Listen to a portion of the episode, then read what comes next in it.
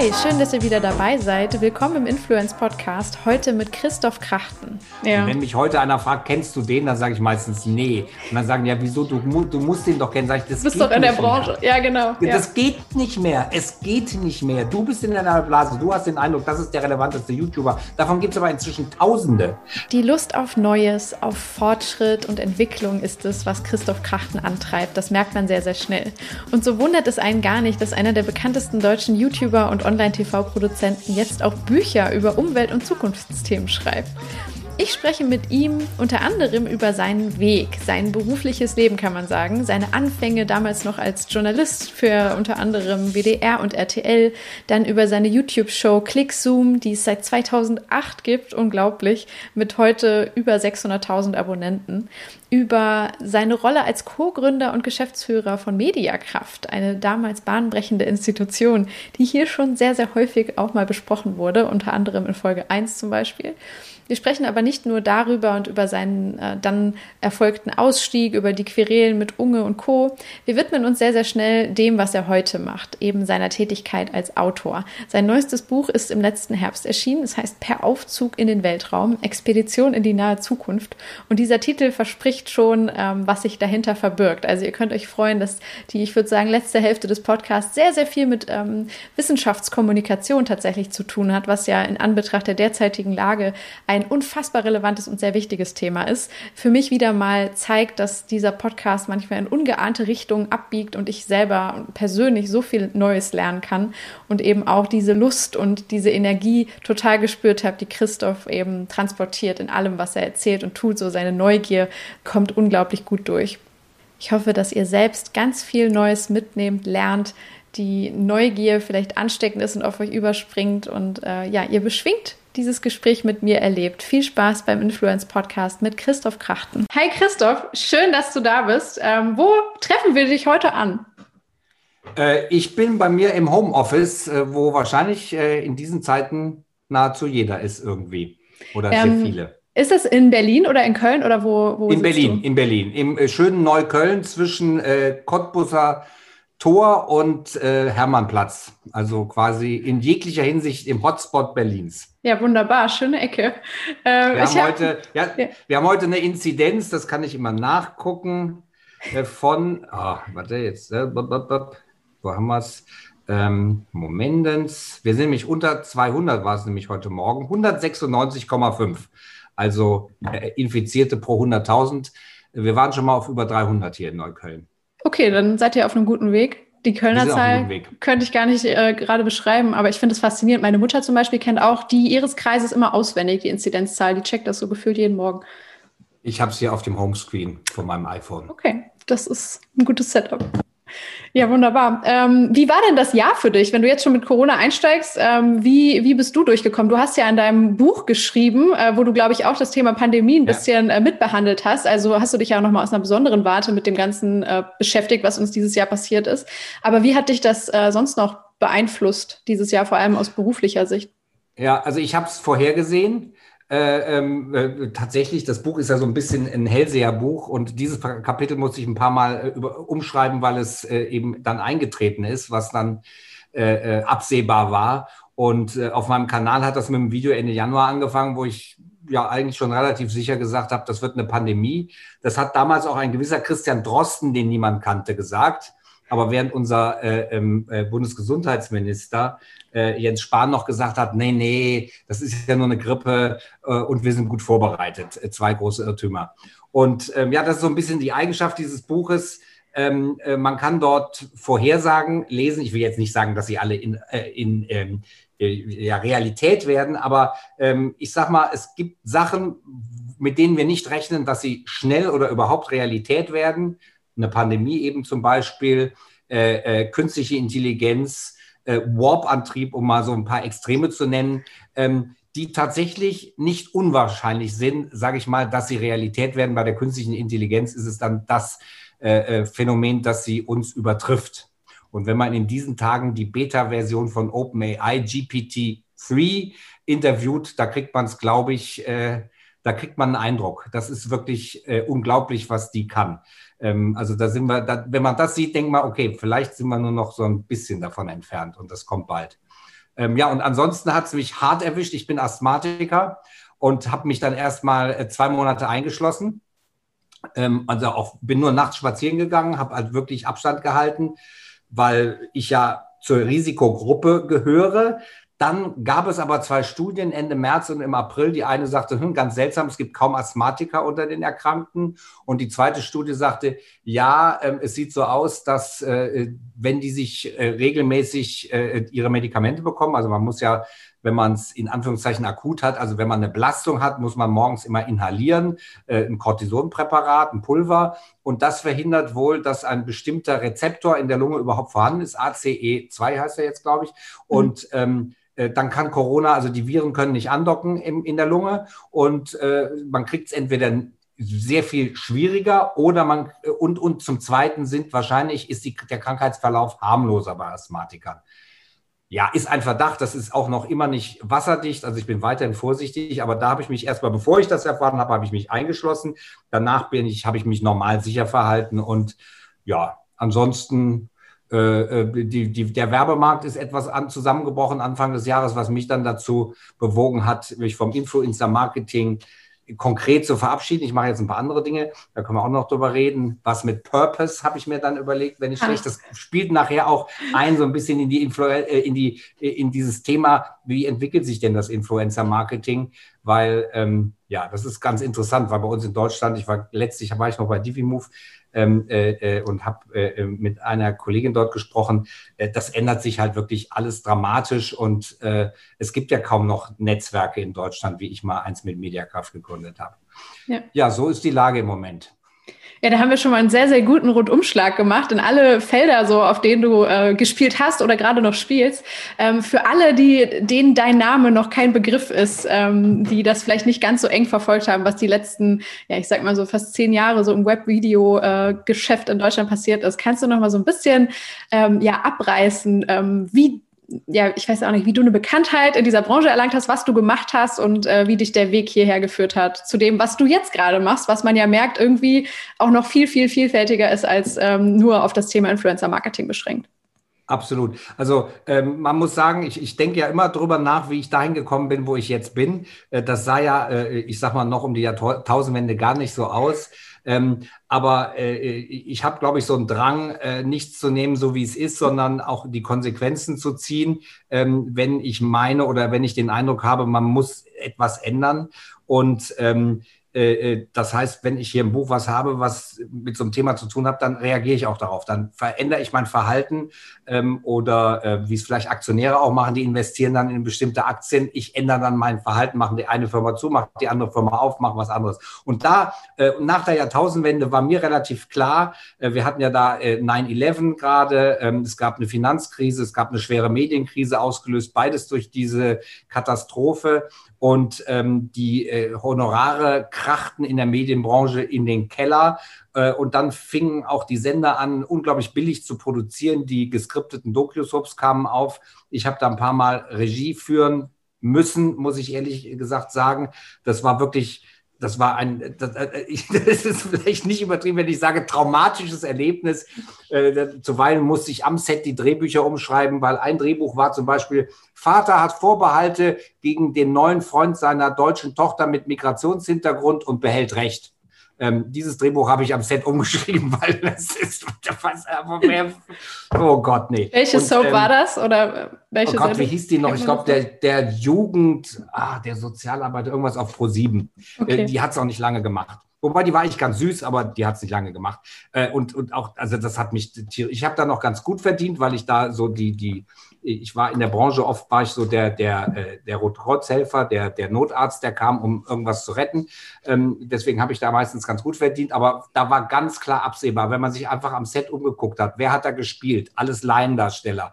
Äh, wie ist mit den Honoraren gegangen, umgegangen worden? Möglichst wenig. Es gab keine Getränke am Set. Das war einer der heißesten Sommer. Die Leute sind umgefallen am Set. Dann gab es endlich Wasser. Also das waren so Umstände, wo man sagte, okay, das mit dem Fernsehen, das wird nichts mehr.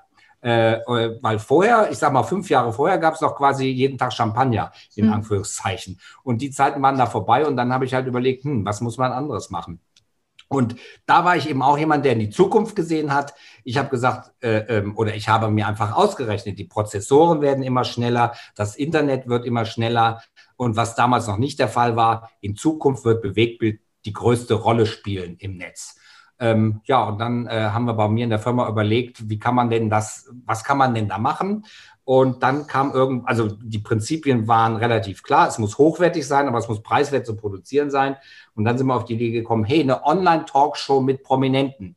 Du musst nur drei Kameras fest aufbauen. Das müssen auch nicht so hochwertige sein, wobei die Technik, die wir heute haben, die gab es damals noch nicht.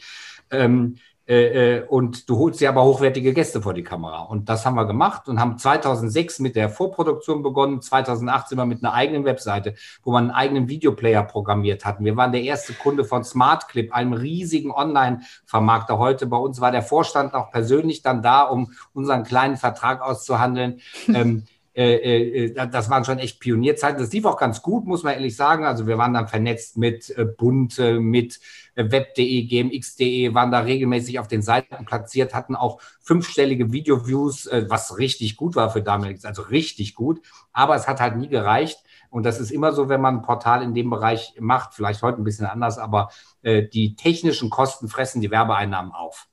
Und dann kam halt YouTube 2009 und das war das erste Mal. Damals starteten die gerade ihr Partnerprogramm, das heißt, dass man an die Werbeeinnahmen beteiligt wurde. Mhm. Und da war dann klar, okay, wenn es eine Lösung gibt, dann ist es YouTube, weil die 50-50 teilten die Einnahmen. Das heißt, man hatte keine Kosten für die technische Infra Infrastruktur und wurde aber mit einem Anteil der Werbeeinnahmen entlohnt. Und dann hat es aber immer noch lange gedauert, bis sich das äh, lohnte. Das war dann, ich glaube, Anfang 2017 nach dem Adgate, nachdem endlich, wo ich auch zehn Jahre mit denen locker drüber geredet hatte, oder seit 2009, also nicht ganz zehn Jahre, äh, dass die Werbeeinnahmen anders aufgeteilt werden müssen, dass nicht jemand, der Trash produziert, genauso viel verdient wie jemand, der äh, hochwertige Inhalte produziert. Ja, und dann kam dann eben ich glaube, es war Adgate, Anfang 2017 die Werbeindustrie und sagte, so geht's nicht. Äh, wir wollen nur noch Werbeclips haben vor hochwertigen Inhalten. Und dann hat sich das innerhalb von Wochen geändert und dann ging auch plötzlich die Werbeeinnahmen im Bereich, wo man wirklich was mit anfangen konnte. Ja, und daraus ist dann alles andere entstanden. Kannst du Adgate dann nochmal ganz kurz erklären? Also ich habe es, glaube ich, äh, ungefähr erfasst, aber was damals umgestellt wurde, um das sicherzustellen? Adgate, ja, Adgate war der Fall, dass viele Werbekunden feststellten, dass ihre Werbeclips vor Videos mit zweifelhaftem, rassistischem, äh, äh, irgendwelchen diskriminierenden, verschwörungstheoretischen und sonstigen Inhalten gelaufen ist. Und dann haben die, ich glaube, Daimler-Benz an der Spitze und andere haben gesagt, so, stopp jetzt. Es geht nicht, wir wollen unsere Inhalte vor äh, unsere Werbung vor guten Inhalten haben. Und dann hat äh, von einem auf den anderen Tag, und wie gesagt, ich hatte mir seit 2010, da gab es das erste Video Advisory Board in London, wo ich zu Gast war und wo auch dann der gesamte YouTube-Vorstand aus Amerika anreist war. Die haben damals noch richtig Aufwand gemacht. Ähm, und damals habe ich das schon gesagt, es kann nicht sein, dass man Millionen Views im Monat hat, aber davon nicht produzieren kann das kann nicht sein, ihr müsst da was ändern. Und das haben sie dann sieben Jahre später endlich gemacht, nachdem die Werbeindustrie gesagt hat, ihr, ihr müsst da was dran ändern. Und vorher hieß immer, ja, wir sind da dran, wir wissen das, wir kennen das Problem. Ähm, äh, ja, YouTube hat so, das wird natürlich wahrscheinlich bei allen Plattformen so ein bisschen sein, hat so diesen, äh, äh, dieses Credo, das muss alles skalierbar sein und wenn wir da irgendwie eingreifen müssen, dann ist das schlecht, das muss alles automatisch laufen. Verstehe ich auch, aber äh, wenn man damit so dem eigenen, äh, äh dem eigenen der eigenen Linie das Wasser abgräbt, dann war, ist das ein bisschen problematisch. Und da finde ich, äh, hat, haben sie dann endlich gut reagiert, wobei es halt immer heute noch die Problematik gibt mit Verschwörungstheorien und so weiter, wo sie auch reagiert haben, aber wo ich mir auch manchmal wünschen würde, da könnte äh, härter reagiert werden, weil damit es werden ganze Themen gesperrt. Wenn ich ein Corona-Video Video mache, dann wird das heute deutlich reduziert ausgespielt, weil sie halt Angst haben, dass da irgendwas drin vorkommt, was nicht ganz äh, werbefreundlich ist. Und dann ähm, ja, ist es äh, kommt es halt nicht gut vor bei äh, YouTube. Mhm. Mhm. Ich würde gerne einen Blick nochmal auf die, die Pionierjahre kurz werfen, wo du zumindest gesagt hast, ihr habt da erstmal die Idee gehabt, oh, wir machen eine Webshow mit Prominenten, was ja total naheliegend ist, so erstmal Relevanz schaffen und irgendwie Interesse genau. wecken. Ja, heute ist es naheliegend. Damals hat, ist keiner auf die Idee gekommen. Genau, aber das, das, was ich so faszinierend finde, ist ja das, was danach dann aber passiert ist, ja eigentlich die, also das war, dass Normalos ihre Kameras benutzt haben, um Sachen zu kreieren, Videos hochzuladen und dadurch dann auf einmal äh, Leute berühmt wurden, die halt aus ihrem Kinderzimmer und Wohnzimmer heraus, wie man es immer so schön gesagt hat, ähm, Inhalte und Geschichten produziert haben. Ne? Kannst du dich noch an den Moment erinnern, wo du verstanden hast, boah, da, da wächst gerade eine ganz eigene Form von Prominenz heran, sozusagen über diese sozialen Netzwerke? Ja, das kann, den Moment kann ich exakt beschreiben. Das war der Moment, wo ich aus der Haustür trat und meine Nachbarin auf mich zustürmte und schrie, Christoph, du bist berühmt. Und ich sagte, wieso bin ich denn berühmt? Du bist auf der YouTube-Startseite. Da ja, ist, mir, ist es mir aufgegangen, dass erstens das ein riesiges Millionengeschäft wird und äh, ja, ich da irgendwo den, den, den Finger dran habe. Da, da hat es mir wirklich, da habe ich Gänsehaut bekommen und an dem Tag, das war ein Wochenende, Ende September 2009, da hatte ich noch aktiviert, dass jedes Mal, wenn ein Kommentar unter ein Video von mir geschrieben wird, äh, ich eine Mail bekomme und auf meinem Handy äh, war eine Mail immer noch mit einem kleinen Pling verbunden. Und mein Handy machte Bling, Bling, Bling, Bling, Bling, Bling und so weiter und so fort. Mit was für Inhalten bist du äh, da damals an den Start gegangen? Was hast du gemacht? Also es war ganz konkret ein Interview mit Bushido zum Thema World of Warcraft. Und äh, okay. das ist durch die Decke gegangen. Äh, am Montag nach dem Wochenende habe ich dann äh, ähm, Andreas Briese, den, den YouTube-Chef hier in Deutschland, äh, angerufen und äh, sagte, hm, wir haben das meistgesehene Video auf YouTube in Deutschland dieses Wochenende und wir sind der meistgesehene Kanal. Das kann ja gar nicht sein, sagte er. Dann guckte er in die Daten und sagte, oh, das ist ja so. Oh, und das ist ja ein Video, das ist 40 Minuten lang und das hat auch schon 50.000 Views. Sag ich, ja, warum nicht? Ähm, weil, also da muss man sagen, vielleicht bin ich irgendwie klarsehender als andere Leute. Äh, äh, also die Geschichte des Webvideos, muss man sagen, ist eine Geschichte voller Missverständnisse. Und ein großes Missverständnis war immer, ja, das sind ja nur drei Minuten Videos, die die Leute gucken. Die Telekom hatte ja sogar ein Portal, das hieß 3 Min. Das war das größte Missverständnis. Da passierte gar nichts auf diesem Portal. Da war die Henne-Ei-Problematik äh, war dieser große Irrtum. Die dachten, ja, weil die Leute nur drei Minuten Videos gucken, wollen die auch nur drei Minuten Videos gucken. Es gab aber nur drei Minuten Videos, nämlich Musikclips und Nachrichtenvideos. Punkt. Das war alles, was es im Web gab. Das war einfach ein großes Missverständnis. Und es gibt, das, das, das bete ich jetzt immer äh, vor, wenn ich Leute zu dem Thema schule. Ich sage, es gibt nur eine Grundregel für guten Content. Die, und diese Grundregel gilt seit hm, wahrscheinlich 50.000 Jahren, seitdem die erste äh, Geschichte am Lagerfeuer gegluckst wurde. Ähm, die Leute wollen so lange wie möglich, so gut wie möglich unterhalten werden. Punkt. Und da haben wir inzwischen ein Handwerk für entwickelt, aber an dem Grundgesetz ändert sich nie etwas. Wie kam es damals zu dem Interview mit Bushido? Auch ich habe äh, ähm, mit einem Kollegen äh, äh zusammengearbeitet, der bei einem Compu bei einer Computer-Webseite, nee, der machte auch was, der machte auch was mit Prominenten. Ich hatte vorher schon angefangen, aber mit einer eigenen Webseite. Äh, äh, ähm, und der machte eine Promi-Seite auch und da haben wir öfter zusammengearbeitet. Und äh, er hat, wenn er Gäste hatte, hat er mir sie zugespielt. Und wenn ich Gäste hatte, habe hab ich sie ihm zugespielt. Da haben wir also gemeinsam was gemacht. Er hat auch die Videos geteilt, wo er bei, bei er nicht so eine große äh, Reichweite hatte. Ähm, ja, und der war aber in, in der Computerbranche, äh, wie ich dann im Nachhinein äh, äh erfahren habe, äh, eine Riesennummer und war da super gut connected. Und über dieses Thema ist er an äh, Bushido rangekommen, weil Bushido, und das wusste damals keiner, ähm, äh, der hatte halt ein Hobby und das war World of Warcraft. Und der wollte unbedingt ein Interview dazu geben. Christoph Holovati hieß der Kollege, eine Legende in der Computerpresse. Und ja, der sagte hier, Bushido will ich interviewen, willst du mitkommen? Ja, und dann hat hatten wir das Bushido-Interview. Äh, und äh, ja, das ist eingeschlagen wie eine Bombe. Ja, großartig. Und was hast du sonst für Content da hochgeladen? Einfach Gespräche, Interviews? Äh, es war alles, immer, so also wir haben, wir haben einfach also erstens, wir haben von Anfang an vieles richtig gemacht. Wir haben jeden Tag ein Video gehabt. Das heißt, dieses, diese, dieser Talk war in sieben Einheiten aufgeteilt. Wir hatten interaktive Videos damals schon, weil wir auch in unserem Videoplayer auf der eigenen Plattform schon interaktive Videos hatten. Und zwar, weil wir gesagt haben, ein Video, wo man, Video im Netz ist ja ideal, um drin rumzuklicken. Und dann haben wir ähm, das, wie hieß das nicht, Fragen Lotto, das war äh, äh böse und gute Fragen, sondern das hieß das Wortspiel, genau. Wir haben den Leuten einfach Worte an den Kopf geknallt äh, und die sollten dazu assoziieren. Und dazu gab es ein Video, das war ein Menü, da sind diese Worte äh, erschienen und also wie heute der Endcard und dann konnte man draufklicken auf äh, äh, Liebe, auf äh, Familie, auf Freunde und dann haben die Promis was dazu gesagt zu diesem Thema. Und das hat schon wahnsinnig viele Klicks äh, produziert. Das war also an einem Video, an einem Tag dann plötzlich zehn Videos.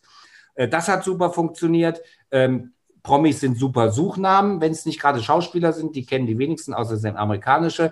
Ähm, dann äh, eben Suchbegriffoptimierung hatten wir, was hatten wir denn noch alles? Ja, und dann bin ich auf eine sofort auf die Idee gekommen, ähm, ohne dass ich das jetzt Kollabo genannt hätte, aber ich habe gesagt, hey, wenn die YouTuber hier, und damals gab es nicht so viele, da gab es Herrn Tutorial, Fresh Torge, äh, Iblali äh, äh, und so weiter, ähm, wenn die sind ja auch Prominente, die interviewe ich jetzt auch. Dadurch sind die ersten Kollabos äh, entstanden, Cold Mirror und so weiter. Ich habe also immer wieder die Offline-Promis interviewt und darin äh, und aber eben auch die YouTuber. Und das hat äh, eben auch für wahnsinnig viel Traffic gesorgt. Also ich sag mal, wir haben zum Teil bewusst und zum Teil intuitiv und zum Teil zufällig exakt das gemacht, was sich dann später als Grundregeln herausgestellt hatte, äh, um, um äh, äh, äh Views und Reichweite zu generieren. Mhm. Und ähm, irgendwann wurdest du dann Geschäftsführer von Mediakraft. Kannst du uns mal erzählen, wie, wie das dann auf einmal kam und was du da gemacht ja, also hast? Die, die, Geschichte kann ich. Irgendwann fragte mich äh, ähm, Phil von Waititi, ähm, und zwar, das war, ich glaube, das war am 10. März 2010, da waren wir zum ersten Mal zu YouTube eingeladen worden, also die größten Kanäle, die es in Deutschland gab fragte mich, ja, da gibt es doch in Amerika dieses Netzwerk, The Station, wir müssen doch sowas auch machen, äh, so, so eine Gemeinschaft und Dings. Und ich sagte, Phil, wer soll das denn machen? Das ist doch ein Riesenaufwand. Ich wüsste nicht, wie ich das jetzt aus dem Stand hinkriege hier in Deutschland. So, dann kam aber Folgendes.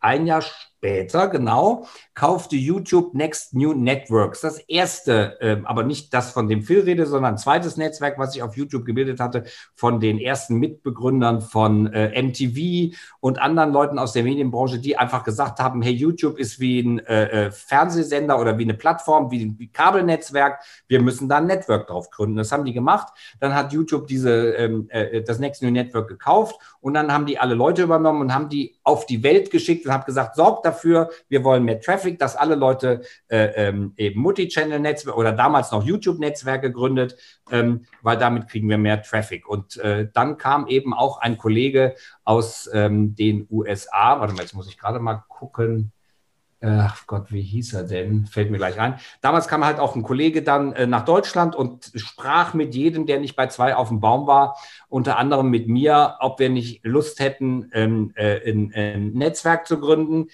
Wie gesagt, ich alleine war dazu nicht in der Lage, aber mich hatte schon ein Kollege angesprochen, äh, Jan Schlüter, der anfing auch als einer der allerersten Placements in Videos äh, an Land zu ziehen, wobei das damals noch ein sehr hartes Geschäft war. Und er hatte einen weiteren Kollegen, Spartacus Olsen, der einfach schon mal so Vorstandserfahrung in der Medienindustrie hatte. Und dann habe ich mir gesagt, okay, mit den beiden kann man es wahrscheinlich machen. Und dann haben wir es gemacht. Und dann einfach gegründet. Und äh, was war so die, die Grundidee oder das Geschäftsmodell dahinter? Also die Grundidee war, wir fassen alle äh, äh, äh, großen Influencer Deutschlands zusammen. Wir haben uns dann in einem Fischbrötchen, in einer Fischbrötchenbude im Hamburger Hafen getroffen, das erste Mal eben mit Al Blali, Alexi Bexi, Fresh Torge und so weiter und so fort und haben gesagt, hey, das machen wir jetzt zusammen. Ja, und das hat auch super funktioniert. Die Views sind bei allen komplett explodiert und zwar aus also es hat, sind letztlich drei Sachen, die ein Netzwerk damals machen konnte. Äh, Schulen, also den Leuten erklären, wie es funktioniert, wie man Reichweiten macht, äh, sich untereinander vernetzen, um selber, um auch die Reichweiten zu treiben und drittens dann zu vermarkten, Werbung zu bringen. Und wir haben ja dann auch mit YTT und McDonalds, Bubble Tea war es, glaube ich, einen der ersten größeren Place, eines der ersten größeren Placements überhaupt gemacht. Ja, ähm, du hast jetzt eh schon ein paar Namen genannt, also zu den Pionieren. Äh, wer gehörte da dazu? Also Alexi Bexi, Fresh Torge, Waititi, ähm, das sind ja Namen, die man auch heute noch kennt, die nicht mehr alle aktiv sind, ne? aber manche ja schon. Tatsächlich. Manche schon, Fresh Torge ist immer noch äh, am Start. Ja, ja, großartig. Ähm, und die ersten Marken, was würdest du sagen, wer waren die, die ähm, sich als erstes getraut haben? Man äh, der kann sich bei jemandem wie McDonalds ja schon denken, okay, die, die sind an einer jungen Zielgruppe interessiert und auch an Testings und so weiter, aber wer war sofort dabei und wer hat sich eher noch geziert, wenn du das so runterbrechen kannst? Also geziert haben sich alle, ja. das muss man sagen. Aber ähm, äh, äh, ähm, McDonalds äh, kam dann als eben als erstes. Äh, das war auf jeden Fall groß. Ich kann es echt nicht mehr sagen. Also was ich sagen kann, ist, es kam dann sehr bald Coca-Cola, also Coke kam dann sehr schnell mit Coke TV. Ähm, Saturn, mit denen lang, waren wir lange im Gespräch und haben dann ja, ähm, jetzt heißt Turn On, äh, äh, gestartet. Ähm, ja, sie kamen dann alle peu à peu. Aber McDonalds war der Vorreiter. Ich glaube mal, ich würde mal sagen, alle jugendaffinen Marken, McDonalds, Coke TV und so weiter, kamen dann langsam an und äh, äh, kamen ins Placement-Geschäft. Aber man, wir waren die absolut ersten. Vorher gab es niemanden. Und wie habt ihr dann gemeinsam Kampagnen entwickelt? Unterscheidet sich das ein bisschen zu dem, wie es heute läuft? Oder ähm, ist es irgendwie also recht es gleich? Also es war, ist damals noch in Kooperation entstanden, mhm. also weil wir einfach zusammen überlegt haben, was funktioniert. Zum Beispiel das erste äh, Bubble Tea äh, Video war dann eben ein interaktives Video, was natürlich zu wahnsinnigen Views geführt hat. Äh, äh die Leute halt immer, die konnten, es war so eine Story, da konnte man eine Entscheidung treffen, soll äh, äh, soll jetzt das gemacht werden oder soll jetzt das gemacht werden oder soll jetzt das getan werden. Das war so eine ebene interaktive Story. Und ähm, ja, aber teilweise Coke, ich weiß noch, Coke war auch einer der ersten, die mit dem Einzelsponsoring zu Waititi kamen. Die hatten aber dann zum Beispiel in den USA Erfahrung gemacht und hatten schon Ideen. Und heute ist es ja eigentlich so, dass der Kunde hat die fertigen Ideen, weil es genügend Agenturen äh, gibt, geht zum Influencer und sagt, das wird gemacht. Punkt. Ist das gut deiner Meinung nach? Ach, ich kann es gar nicht sagen. Also ich hätte natürlich viel lieber, wenn es kreativer wäre. Ähm, äh, ich weiß noch, wie ich damals wegen Coke mit Phil ein äh, Gespräch hatte und Phil sagte, ja, nee, das machen wir anders. Und ich sagte nur, Coke möchte genau das haben, was sie gesagt haben. Da kannst du einen drauf lassen. Ja, und das war jetzt nicht schlimm, das war vollkommen okay. Ähm, aber Coke hat halt gesagt, wie es geht. Punkt. Und wir hatten da nichts mehr zu melden. Ähm, ich finde es halt dann schade, wenn, wenn Kampagnen so über einen Leisten gebrochen werden. Ich fände es äh, super, wenn da kreative Ideen dahinter stehen. Es gibt ja richtig gute äh, äh, Agenturen, die tolle Projekte machen, äh, äh, die total kreativ sind. Wir haben jetzt letztlich was mit Fabian Grischkat und Billy Eilish gemacht für die Telekom. Das war einfach ganz großartig. Äh, das war wirklich ein tolles, da war auch ein, ein Sinn hinter, das war eine Botschaft. Ähm, das war einfach ganz toll. Aber es gibt halt immer noch Marken, die immer nur wollen, gerade jetzt auf Instagram, dass man das Produkt in die äh, Kamera hält. Und das ist halt, finde ich, ein bisschen tragisch dann, wenn man einfach nur noch zu so einer äh, beweglichen Litfaßsäule wird. Und dazu werden ja viele. Und das hat dann für mich auch nichts mehr mit Kreativität und irgendwie einem Handwerk zu tun. Das ist, äh, ja, das ist ein bisschen schade. Mhm. Ähm, Grundsätzlich war aber ja, waren die ersten Jahre bei Mediakraft ja wahrscheinlich vor allem von Wachstum geprägt. Ne? Es hat per se gut funktioniert. Wie viele Creator. Nein, wir sind, nein, Nein, wir sind nicht okay. gewachsen, wir sind explodiert. Okay, sehr gut. Magst du das mal ein bisschen beschreiben, wie viele ähm, ja, Creator ihr dann auch unter Vertrag hattet, wie viele Kooperationen ihr so abgewickelt habt irgendwie im Laufe der Zeit? Also wir haben ja angefangen mit, mit, wir haben ja angefangen mit einem guten Dutzend. Äh, ähm, äh, mehr gab es ja quasi nicht. Das waren alle. Dann sind wir an so reichweitenstarken Creatoren, würde ich sagen, auf 100, 200 gestiegen, haben aber parallel genau das Gleiche gemacht wie Maker in Amerika, haben ein Netzwerk gegründet, wo man sehr viele Talente reinholt und da dann selber schon guckt, wer sticht da hervor, wer kann was und die dort die Talente dann rausgesucht haben. Das waren mehrere tausend. Ähm, das waren aber alles, wir haben sehr viel äh, gemacht, was äh, ich sag mal in wirklich wirklich revolutionär war. Wir haben die Techniken der Plattform ausgenutzt. Bei YouTube habe ich zum Beispiel das Projekt eines Like-Meisters betreut. Da hatten wir dann eine Software, die in der Lage war, Likes von großen Kanälen auf kleine Kanäle automatisch zu setzen. Wir haben halt wie im Fernsehsender ein Promotion-Panel gehabt und haben nicht gesagt, da läuft der Trailer, da läuft der Trailer, sondern der Kanal setzt auf dieses Video ein Like, der Kanal setzt auf dieses Video ein Like, der Kanal setzt auf dieses Video ein Like. Da haben die Kanäle natürlich gesagt, äh, vorher, das möchte ich nicht, das möchte ich, äh, das ist okay, das ist nicht okay. Und damit haben wir da, dann äh, agiert. So haben wir die äh, Lochis groß gemacht. Die kamen zu uns mit zweieinhalb Millionen Views und hatten dann ganz schnell zehn Millionen Views im Monat. Ähm, äh, ja, das, das konnten wir halt.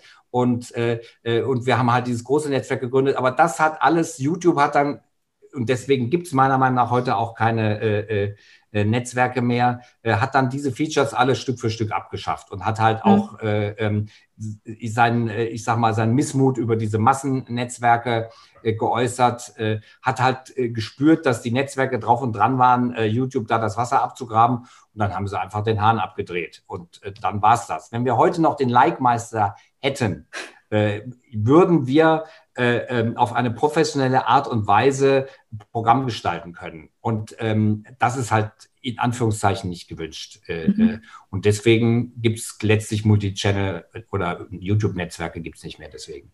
Weißt du, inwiefern YouTube ähm, selber aber aktiv ist, um die Kanäle, die Ihnen besonders gut gefallen, zu pushen? Ich habe in letzter Zeit irgendwie unfassbar viele, vor allem amerikanische oder internationale Kanäle irgendwie reingespült bekommen, wo ich das Gefühl hatte, boah, die wollen, dass ich das sehe und dass auch sehr viele andere Leute das sehen, die dann auch exponentiell irgendwie gewachsen sind im Laufe der äh, einer sehr kurzen Zeit, wo ich das Gefühl hatte, YouTube ist irgendwie sehr daran gelegen, dass dieser Creator wächst. Also ich kann da auch nur Gerüchte halber äh, äh, drüber reden. Es gab immer Gerüchte, der Kanal ist gepusht worden, der Kanal ist gepusht worden. Wenn man nachfragt, wird man immer die Antwort bekommen, nein, das ist der Algorithmus. Warum der das macht, wissen wir nicht genau. Wir können dir nur sagen, wie er programmiert ist. Äh, bla bla bla. Ähm, ich, ich kann es wirklich nicht sagen. Ich habe aber das Gefühl, und das kriegt man auf TikTok so ein bisschen mit, wenn ein Kanal die richtigen Knöpfe drückt, äh, dann geht es einfach ab, wenn man raus hat. Äh, ich, ich kann, äh, äh, ich habe so ein Beispiel von meinem eigenen Kanal. Wenn man raus hat, wie es funktioniert und was man machen muss, dann kann man wirklich, oder ich sage mal so, meine These ist immer, wenn man ein paar Regeln beachtet, ist der Erfolg unvermeidbar. Hast du die Tiny oder ist es sehr komplex jetzt die Regel? Nein, nein, ist gar nicht komplex. Also äh, äh, meine Präsentation sagt, es gibt einfach ein paar Dinge, die super wichtig sind. Das ist guter Content. Äh, guter Content braucht gute Dramaturgie. Diese Dramaturgie muss online-video optimiert sein. Das heißt, die Struktur mit dem Intro am Anfang, äh, mit dem Ende und so weiter muss optimiert sein. Äh, und noch so ein paar Sachen. Da muss man gucken, wie sieht die Watchtime aus. Wenn die unter 50 Prozent ist, äh, hat man ein Problem. Wenn es kurze Videos ist, äh, sind noch größer, als wenn es lange Videos sind. Wenn sie bei 70 Prozent äh, äh, ähm, liegt, ist alles super. Und wenn dann die Views nach oben gehen, langsam, werden sie auch irgendwann schnell nach oben gehen. Das ist quasi unvermeidbar. Und das kann einfach sein, dass ein Algorithmus, der hat ja so ein, der hat ja ein Element und das könnte das auch sein, was das bewirkt. Das Element heißt Freshness. Wenn der Algorithmus einen Trend erkennt und ein schnell wachsender Kanal kann für den Algorithmus ein Trend sein, wird der endlos gepusht. Also es kann wirklich eine Algorithmusfunktion sein. Ich kann es ehrlich gesagt nicht sagen, es ist eine Blackbox, wobei in die Blackbox äh, YouTube-Algorithmus kann man schon sehr, sehr gut gucken, weil die das ja mit Google Brain machen äh, und auch äh, äh es da Literatur dazu gibt, wie das programmiert ist. Ähm, aber äh, letztlich im Prinzip, die können auch, es ist halt eine künstliche Intelligenz. Die wissen nicht, wann die künstliche Intelligenz was macht, um die vorgegebenen Ziele zu erreichen. Das kann einem einfach keiner sagen was aber in Zukunft sicher kommen wird, weil das wird mit Sicherheit eine gesetzliche Verpflichtung sein. Und ich halte das auch für den Umgang mit künstlicher Intelligenz sehr wichtig. Ähm, weil sonst äh, gibt es ja genügend Beispiele, kommen, äh, werden äh, Schwarze äh, im Krankenhaus schlechter behandelt oder äh, kriegen längere Haftstrafen, wenn das künstliche Intelligenz auf der Schle Basis von schlechtem Wissen macht. Äh, das muss einfach in Zukunft überprüft werden. Und auf YouTube ist es halt noch so, dass es eine Blackbox ist. Ihr habt bei Mediakraft aber wahrscheinlich auch immer wahnsinnig eng, hast du ja schon gesagt, mit denen auch gearbeitet und darüber auch wahrscheinlich äh, philosophiert oder versucht rauszufinden, wie ihr eure Creator dann äh, ja besser positionieren könnt, nehme ich an. Ne? Ja, wobei da gibt es etwas und deswegen mache ich, werde ich auch wahrscheinlich in Anführungszeichen, ich sag mal, ich kann ja nicht so, so weit kann ich dann, was mich betrifft, nicht in die Zukunft gucken, ähm, nie aufhören, das zu machen. Wenn man das selber macht, erfährt man wahnsinnig viel über den Algorithmus. Das ist intuitiv und ich kann mal ein Beispiel nennen. Ich mache diesen Wissenschaftskanal ja seit 2013 und Ende 2016 gingen die Views so runter auf 300.000 Anfang 2017. So, und dann habe ich mir gesagt, so, so kann es nicht gehen. Mit 300.000 Views kann ich nicht mehr vor die Leute treten und sagen, ich weiß, wie es geht. Ähm, das heißt, ich muss meinen eigenen Kanal unbedingt äh, äh, wieder da ins Lot bringen und habe mir dann angeguckt, weil damals Anfang 2016 wurde dieser neue Algorithmus eingeführt äh, mit KI. Was will denn dieser Algorithmus? Und bin da zu dem Schluss gekommen, ich muss tägliche Videos machen über Wissenschaft lieber kürzer und und und und dann ist der Kanal innerhalb von äh, ein, na, zwei, zweieinhalb Monaten von 300.000 auf eine Million Views gestiegen und dann weiter auf zwei Millionen Views. Äh, und das zeigt, wie man intuitiv äh, das durchaus richtig machen kann. Jetzt nach während Corona hat der äh, äh ist der Algorithmus auch komplett durcheinandergewirbelt worden. Da sind unsere Views halbiert worden. Und dann mhm. habe ich gesagt, ähm, was kann der Algorithmus das denn aus dem veränderten Verhalten der Menschen lesen? Es sind mehr Menschen jetzt da, mehr Menschen, andere Menschen gucken YouTube, sie gucken es zu anderen Zeiten und so weiter. Und mein Schluss war dann, okay, die wollen weniger Videos und die sollen länger sein. Und dann haben wir, äh, halb machen wir jetzt statt sieben Videos jetzt nur noch drei Videos die Woche, die aber acht bis zehn Minuten lang sind, drei, statt drei bis fünf bis acht Minuten, also deutlich länger sind. Dadurch kann dort mehr Werbung laufen und die Watchtime ist länger. Sprich, die Watchtime ist wieder wie früher. Wir haben trotz halb so vielen äh, Videos wieder eine Million Views. Also sind pro Video auf dem gleichen Level wie vorher, haben aber die deutlich höhere Watchtime oder die Watchtime, wie sie vorher war und haben deshalb weiterhin die gleichen Einnahmen. Und äh, das ist wirklich diese ständige Arbeit mit dem Algorithmus. Wer das, wer das nicht macht, für den ist es echt schwierig, das zu verstehen. Also man muss auch mal bereit sein, wirklich zwischendrin seine Strategie komplett äh, zu ändern, über den Haufen ja. zu werfen und äh, sich anzupassen. Und natürlich auch inhaltlich weiterzuentwickeln, nehme ich mal ja, an. Ja, das ist auch, also habe ich ja auch 2013 gemacht, als ich von Online-Talkshow, als ich alle Prominenten in Deutschland, und es waren wirklich nahezu alle Prominenten, 250 Stück, äh, interviewt hatte, habe ich halt umgeschwenkt und da bin ich nicht in ein ähnliches Thema gegangen. Ich hätte ja Promi-News machen können, wie Promi-Flash, da wäre ich aber heillos mit untergegangen, weil mir das, ich hab, kann damit nichts anfangen. Es interessiert ja. mich nicht, was der Wendler macht. Und ob der sich jetzt mit seine, von seiner Laura trennt oder nicht, ist mir sowas von 100.000 Prozent egal. What? Äh, ja. Und andere springen da an. Es interessiert mich. Ich hätte, das wäre bei mir echt sehr lahm geworden, weil ich hätte das mit einer gewissen Langeweile präsentiert. Das hätte ich nicht machen können. Und ich ja. habe halt überlegt, was machst du mit Leidenschaft? Das ist auch eine ganz wichtige Geschichte. Und habe dann halt mit Leidenschaft äh, Wissenschaftsvideos gemacht. Und das hat gut funktioniert. Was würdest du sagen, ähm, unterscheidet YouTube als Plattform und vor allem auch die Communities, die sich auf YouTube bewegen, vielleicht von anderen sozialen Netzwerken? Äh, Gibt es da Unterschiede, die du feststellst? Ähm, jetzt zum Beispiel im Vergleich zu Instagram, was ja dann in der Zeit auch wirklich groß wurde im letzten Jahrzehnt. Ähm, oder jetzt vielleicht sogar zu TikTok, was natürlich auch nochmal ein sehr spannender ja. Vergleichswert ist. Also ich würde sagen, das ist ein Gesetz. Das heißt, mein, ich behaupte, das Gesetz ist, auf der, auf der neuen Social-Media-Plattform fangen immer die Jüngsten an die entdecken die. Das war bei Facebook so, das war bei YouTube so, das war bei Instagram so, das war bei TikTok so. Und dann altern sie, bis sie der Plattform wegsterben, was im Moment bei Facebook passiert. Vielleicht in Zukunft bei YouTube, wobei ich glaube, der, die hat schon was Nachhaltigeres als Facebook, weil was ist das, was ist der USP bei Facebook? Ja, ein Feed. Äh, Feed kriegst du aber überall. Also äh, bei YouTube dagegen ist es, ich kann Videos suchen, ich kann mir das zusammenstellen und so weiter. Das ist schon was Besonderes. Dagegen Instagram auch nur ein Feed, TikTok auch nur ein Feed. Äh, und ich glaube, das sind die großen Unterschiede. Wie Netflix ist auch kein Feed, sondern es ist eine äh, ähm, kuratierte Plattform und das ist YouTube auch. Und ich glaube, da gibt es sogar Unterschiede, aber ansonsten ist die Regel, auf der neuesten Plattform sind die jüngsten Leute und wenn du junge Leute erreichen willst, gehst du auf die jüngste Plattform oder auf die neueste Plattform und dort hast du auch ganz andere Möglichkeiten. Du hast eine ganz andere Dynamik. Wir sind jetzt auch gerade auf äh, äh, TikTok gestartet und äh, jetzt gucke ich gerade mal, sind kurz vor 20.000 Abos und kurz vor 100.000 Likes. Äh, guter Inhalt funktioniert, Punkt. Ja, ich finde es spannend, dass du ähm, YouTube da noch mal so ein bisschen rausnimmst aus dieser ähm, ewigen Logik sozusagen ja. des Wegsterbens, weil ich auch das Gefühl habe, es ist mehr so eine Art Sammelbecken tatsächlich für, für alle Generationen, ne? weil es eben Long- und Shortform-Video ist, aber eben vor allem auf diesen, äh, ja, also eher auch wirklich entertainigen oder wissenstransferierenden Content geht. Teilweise ja, ja auch Nachrichten konsumierbar sind darüber, also ja. ja, und ja, es gibt einen riesen Unterschied, der diese Plattform von allen anderen Plattformen unterscheidet. Es ist die zweitgrößte Suchmaschine der Welt nach mhm. Google. Und die sucht nur auf der eigenen Plattform und man kann suchen. Man ja. kann auf Facebook nicht suchen, man kann auf Instagram nicht suchen. Also nicht effektiv, man kriegt, findet schon irgendwas. Aber ich kann nicht sagen, ich suche jetzt ein Video, äh, habe ich gestern zum Beispiel gesucht, über den Bauern, der sein Feld gepflügt hat, weil Autos auf seinem Feld geparkt haben und die konnten dann nicht mehr runterfahren. Das finde ich auf YouTube und zwar innerhalb von drei Sekunden. Äh, da paste ich mir nur aus der Nachricht das Wort raus, tue das da rein, äh, äh, äh, äh also kopiere ich mir raus, paste dann rein und dann finde ich das. Das bietet YouTube. Es ist halt wirklich wie das Internet nur für Videos und das unterscheidet es eklatant von allen anderen Social-Media-Plattformen. Und das ist ja auch so ein bisschen ähm, das Gegenmodell zu einem TikTok zum Beispiel, wo ich das Gefühl habe, man geht da drauf und man ergibt sich dem Algorithmus komplett. Ne? Du bist nur noch Konsument und kriegst quasi das angeboten, was die Plattform in dir analysiert, was dich jetzt gerade bewegt und interessiert. Ich habe von einer Freundin gehört, die ähm, äh, der es nicht gut ging, emotional ein bisschen Liebeskummer oder auch so ein bisschen, boah, äh, fuck all the boys und bla bla bla, das so ein bisschen down war.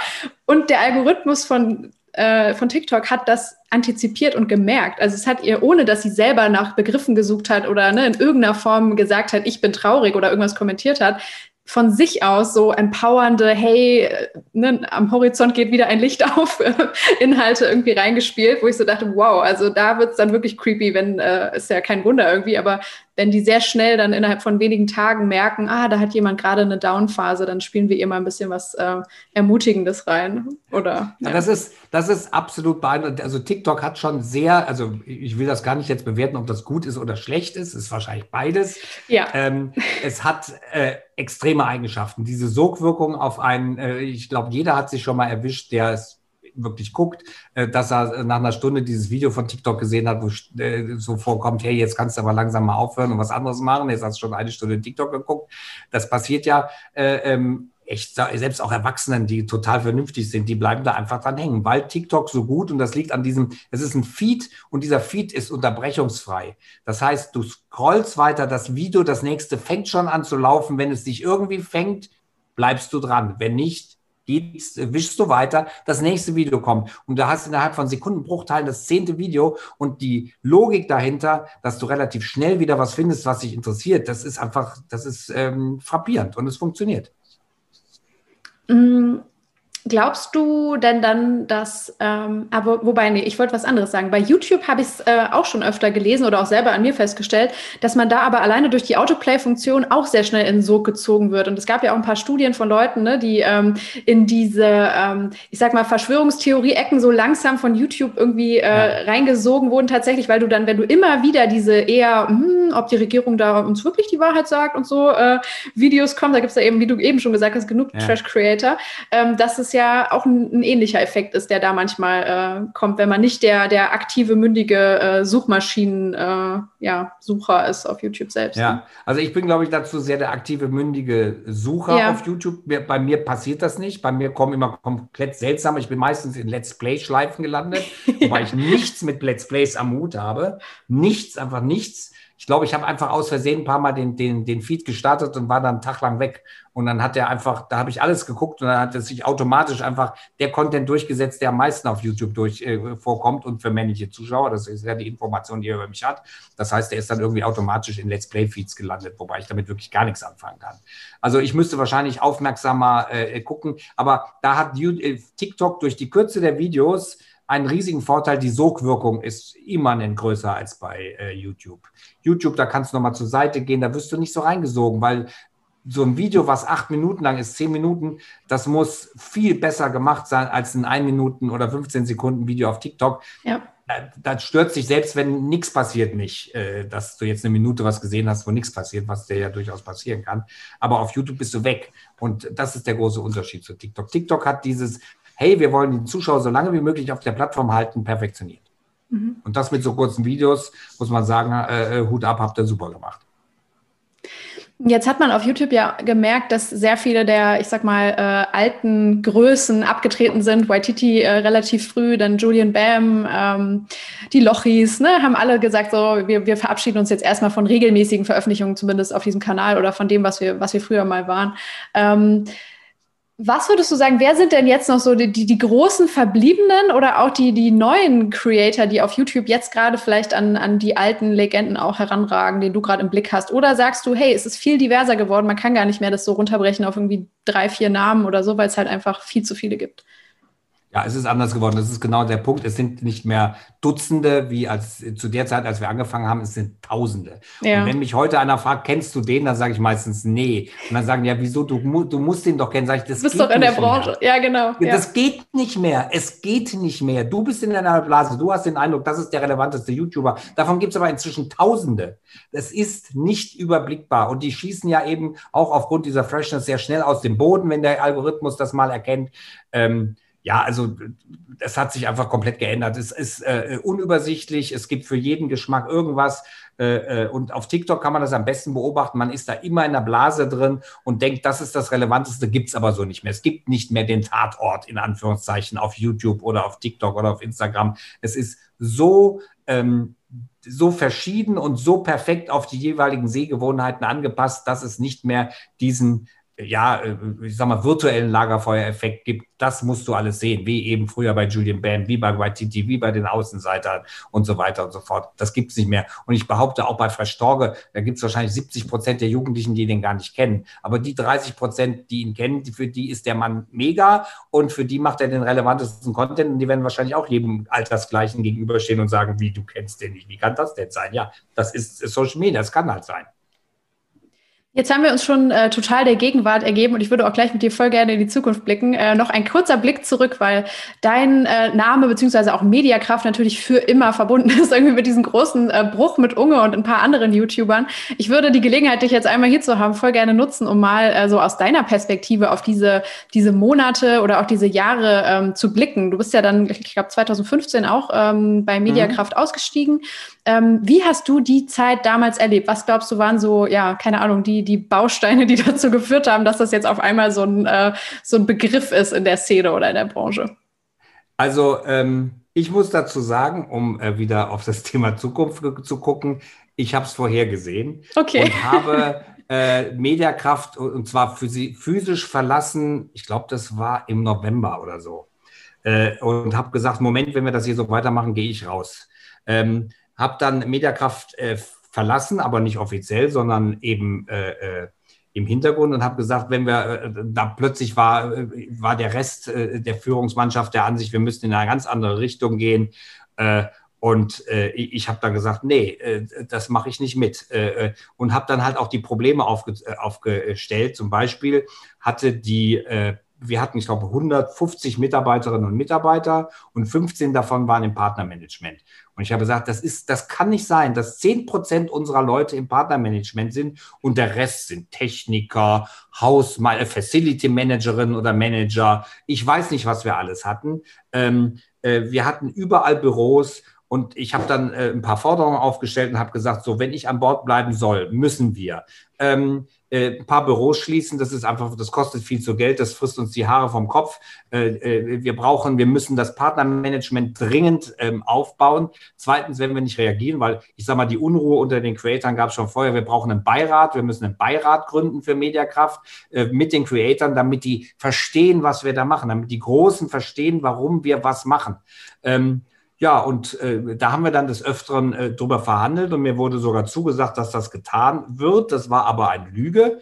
Und äh, dann, äh, äh, als dann die bei, das, und, und, dann war ich halt nicht mehr in der Firma, sondern war in Berlin und da erreichte mich dann der Anruf von Unge, der sagte, ähm, äh, ja, wie ist das denn jetzt mit dem Vertrag? Kann ich den vorzeitig äh, äh verlassen? Sage ich natürlich nicht. Vertrag ist Vertrag. Ähm, äh, äh, ja, und da besteht er drauf. Sage ich, ja, natürlich, da müssen wir drauf bestehen. Das dürfen wir ja gar nicht. Wir, was sagen denn unsere Anteilseigner, wenn wir äh, einfach nach Gutdünken äh, äh, Leuten äh, die Verträge auflösen? Das geht nicht, dann, dann ist die Firma nichts mehr wert. Dann legte er auf und dann kam halt das Video, wo er der Hashtag Freiheit. Mhm. Ähm, ich habe das dann nicht mehr so, also es gab ja dann, ich glaube, das waren die meisten Morddrohungen, die je in einem deutschen Internet bekommen hat. Es waren Tausende, die mich irgendwie hängen oder sonst was sehen wollten. Äh, er hat dann ja netterweise einen Podcast gemacht, wo er gesagt hat, nee, gegen Christoph geht das gar nicht, weil halt schon einige verstanden haben, dass ich äh, auch wenn ich natürlich geschäftlich ganz klar auch sehen musste, man kann nicht einen Vertrag einfach vorzeitig kündigen. Man hat sich geeinigt und man hat gesagt, die und die Zeit gehen wir den Weg. Wenn, wenn die Kündigungsfrist ist, können wir über was anderes reden. Aber wir können ja nicht, ja, geht nicht. Und wir, als wir den Vertrag mit Unge gemacht haben, war das ja absehbar, dass er so erfolgreich war. Das war alles äh, ähm, in Anführungszeichen eingepreist. Aber äh, das ist halt das ganz große Problem des, äh, äh des Influencer-Marketings, dass äh, diese Menschen, das ist ja ihr erster Job, ihr erstes großes Verdienen oder, und, oder selbst wenn es nicht ihr erster Job ist, ist es für die einfach mindblowing, was da passiert. Und sie sehen dann die Situation, was ich auch durchaus verstehen kann. Als Künstler muss man halt gucken, dass man in möglichst kurzer Zeit möglichst viel Geld verdient, weil du weißt ja nicht, was in einem Jahr ist oder in zwei Jahren. Wenn du natürlich dann 20 Jahre möglichst viel Geld verdienst, dann bist du wie ein Udo Jürgens auf der sicheren Seite und äh, kannst die ganze Zeit deine Seele bauen lassen, wobei meist, die meisten hören ja dann nicht auf. Und ähm, aber es gibt halt One-Hit-Wonders und wir haben es ja gerade gesehen, es sind genügend, die aufgehört haben. Und äh, jeder will halt gucken, wo er bleibt und das ist so ein bisschen das Problem. Es gibt ein paar, mit denen wir auch super zusammengearbeitet haben, die das auch absolut erkannt haben und ich habe auch die Logik, ah, also für mich gilt das auch, wenn ich jemanden habe, der das für mich verkauft, dann gebe ich dem gerne eine Provision, weil da habe, ich die ganze Arbeit mit nicht mehr damit. Allerdings hat sich die Branche auch derart geändert, dass halt die Agenturen, die für die Firmen rangehen, sowieso direkt mit den äh, äh, Künstlern äh, verhandeln und du als Agentur da auch gar nicht mehr groß mitreden kannst. Also du kannst natürlich, die, also was ein wichtiger Service ist, die Verträge durchzugehen. Ich hatte mal einen Vertrag, das war wirklich das Unglaublichste, ich weiß gar nicht mehr, wer es war. Ähm, da gab es einen Vertrag. So, und in dem Vertrag stand, äh, es gelten die AGBs. In den AGBs stand, stand, es gelten die Einkaufsbedingungen der Holding. Und in Einkaufsbedingungen der Holding stand übrigens jeder Inhalt, der von einem Influencer äh, gestaltet wird, äh, an dem haben wir die hundertprozentigen Rechte. Und ich so, nee, das geht nicht. Das stand aber erst in der quasi Link, nochmal ein Riesenrahmen, nochmal ein Link, nochmal ein Riesenriemen an Informationen. Und da stand dann diese Information, wie bei Anhalter per, per Galaxis, wo in der dritten Untergeschoss auf der Damentoilette irgendwie äh, der Plan aussing zum Bau einer Schnellstraße durch die Erde. Was für ein ähm, Vertrag war das? Wo, wo, kam der her? Von einer anderen Agentur? Das war eine Influencer, irgendeine Place, ich weiß nicht mehr, was von welcher Agentur es war. Es war irgendeine Agentur, die in irgendeiner Holding drin war. Ja, ich weiß es ehrlich nicht mehr. Äh, ich weiß auch nicht, ob ich es dann sagen würde. Ich will ja auch keinen vor den Kopf stoßen. Aber das kann halt eine Agentur leisten. Ich glaube, dafür ist eine Agentur wirklich noch da, die Verträge zu checken und das mit Hirn zu machen. Ähm, aber ansonsten können die nicht viel machen und deswegen gibt es die halt so gut wie nicht mehr. Also, weil das kann jeder Influencer selber machen. Oder er holt sich jemanden, der das für preiswert Geld mit denen telefoniert, die Mails schreibt, weil mehr braucht man nicht mehr. Und dann holt man sich halt einen Anwalt, der das checkt. Das ist vielleicht ein bisschen billiger, aber ja, also das ist so ein bisschen das Problem und so habe ich das erlebt. Und ich bin dann halt raus und habe gesagt, so, das geht gar nicht mehr. Ja, und äh, sie haben dann halt nicht verstanden, äh, dass ohne mich Mediakraft nicht mehr funktioniert. Äh, die sind ja dann ein Jahr später, glaube ich, ja doch ein Jahr später an der Insolvenz vorbeigeschlittert, weil, ähm, wie heißen sie, Gamigo sie gekauft hat. Aber ich glaube, seitdem haben sie immer noch nicht schwarze Zahlen geschrieben. Mhm. Kannst du noch ähm, ein bisschen äh, nachvollziehen im Nachhinein, was, was die Kritikpunkte von, von Unge und auch den anderen Creatoren so grundsätzlich waren? Ich glaube, es ging ja auch nicht nur um Geld, sondern auch um Intransparenz oder auch den ganzen Prozess, wie es aufgesetzt war. Ne? Weil ich so ein bisschen darauf hinaus will, so ob du glaubst, dass sich ja. sowas heute noch äh, an anderer Stelle vielleicht wiederholt. Dann halt nicht bei Mediakraft, aber vielleicht so Geschäftspraktiken also ich oder. Glaub, es, ja. Also ich glaube, es wird sich nicht mehr wiederholen, weil äh, äh, äh das ja, diese, diese äh, Probleme gibt es ja nicht mehr. Der, der Punkt war, glaube ich, hauptsächlich, dass wir zwei Agenturen hatten. Wir hatten ja noch Produktkraft, die als die Agentur direkt für die Firmen ge, äh, gearbeitet hat und da diese Provisionen von den Firmen genommen hat, die heute Dritte nehmen. Und ich glaube, die Hauptkritik war, dass ihr beides macht und zweimal Provision abgreift. Aber die zweite Firma muss ja auch von irgendwas leben. Das war auch eine Kritik an etwas, was heute weiterhin existiert und so das Geschäft auch funktionieren muss. Jeder, der arbeitet, muss Geld verdienen. Und wenn jemand die Firmen akquiriert, muss er dafür auch eine Provision kriegen. Ist heute auch so. Und äh, jemand, der für den Künstler arbeitet, muss dafür eine Provision kriegen. Und ich sage mal so, das ist nicht äh, angekommen zum Teil, aber ich habe halt auch mit Künstlern äh, äh über das Thema geredet, mit denen gab es überhaupt keinen Streit darüber. Die haben das eingesehen, die haben das verstanden, haben dann trotzdem gekündigt, aber haben halt fristgerecht gekündigt und nicht irgendwas vom Zaun gebrochen. Und mit denen verstehe ich mich heute auch noch super. Ähm, es ist dann halt sehr schnell emotional geworden mit dem einen oder anderen. Und äh, ja, und äh, auch von deren Seite äh, äh zum Teil sehr unfair gewesen. Äh, äh, das war menschlich teilweise wirklich grenzwertig. Äh, äh, und äh, ja, das hat mich dann, äh, und das ist etwas, was mich generell in diesem Geschäft sehr trifft, also auch persönlich trifft, aber eher so im Sinne von, oh Gott, wo ist, wo gerät denn unsere Menschheit hin? Und das ist etwas, was gar nichts mit Geld zu tun hat, das ist Dank.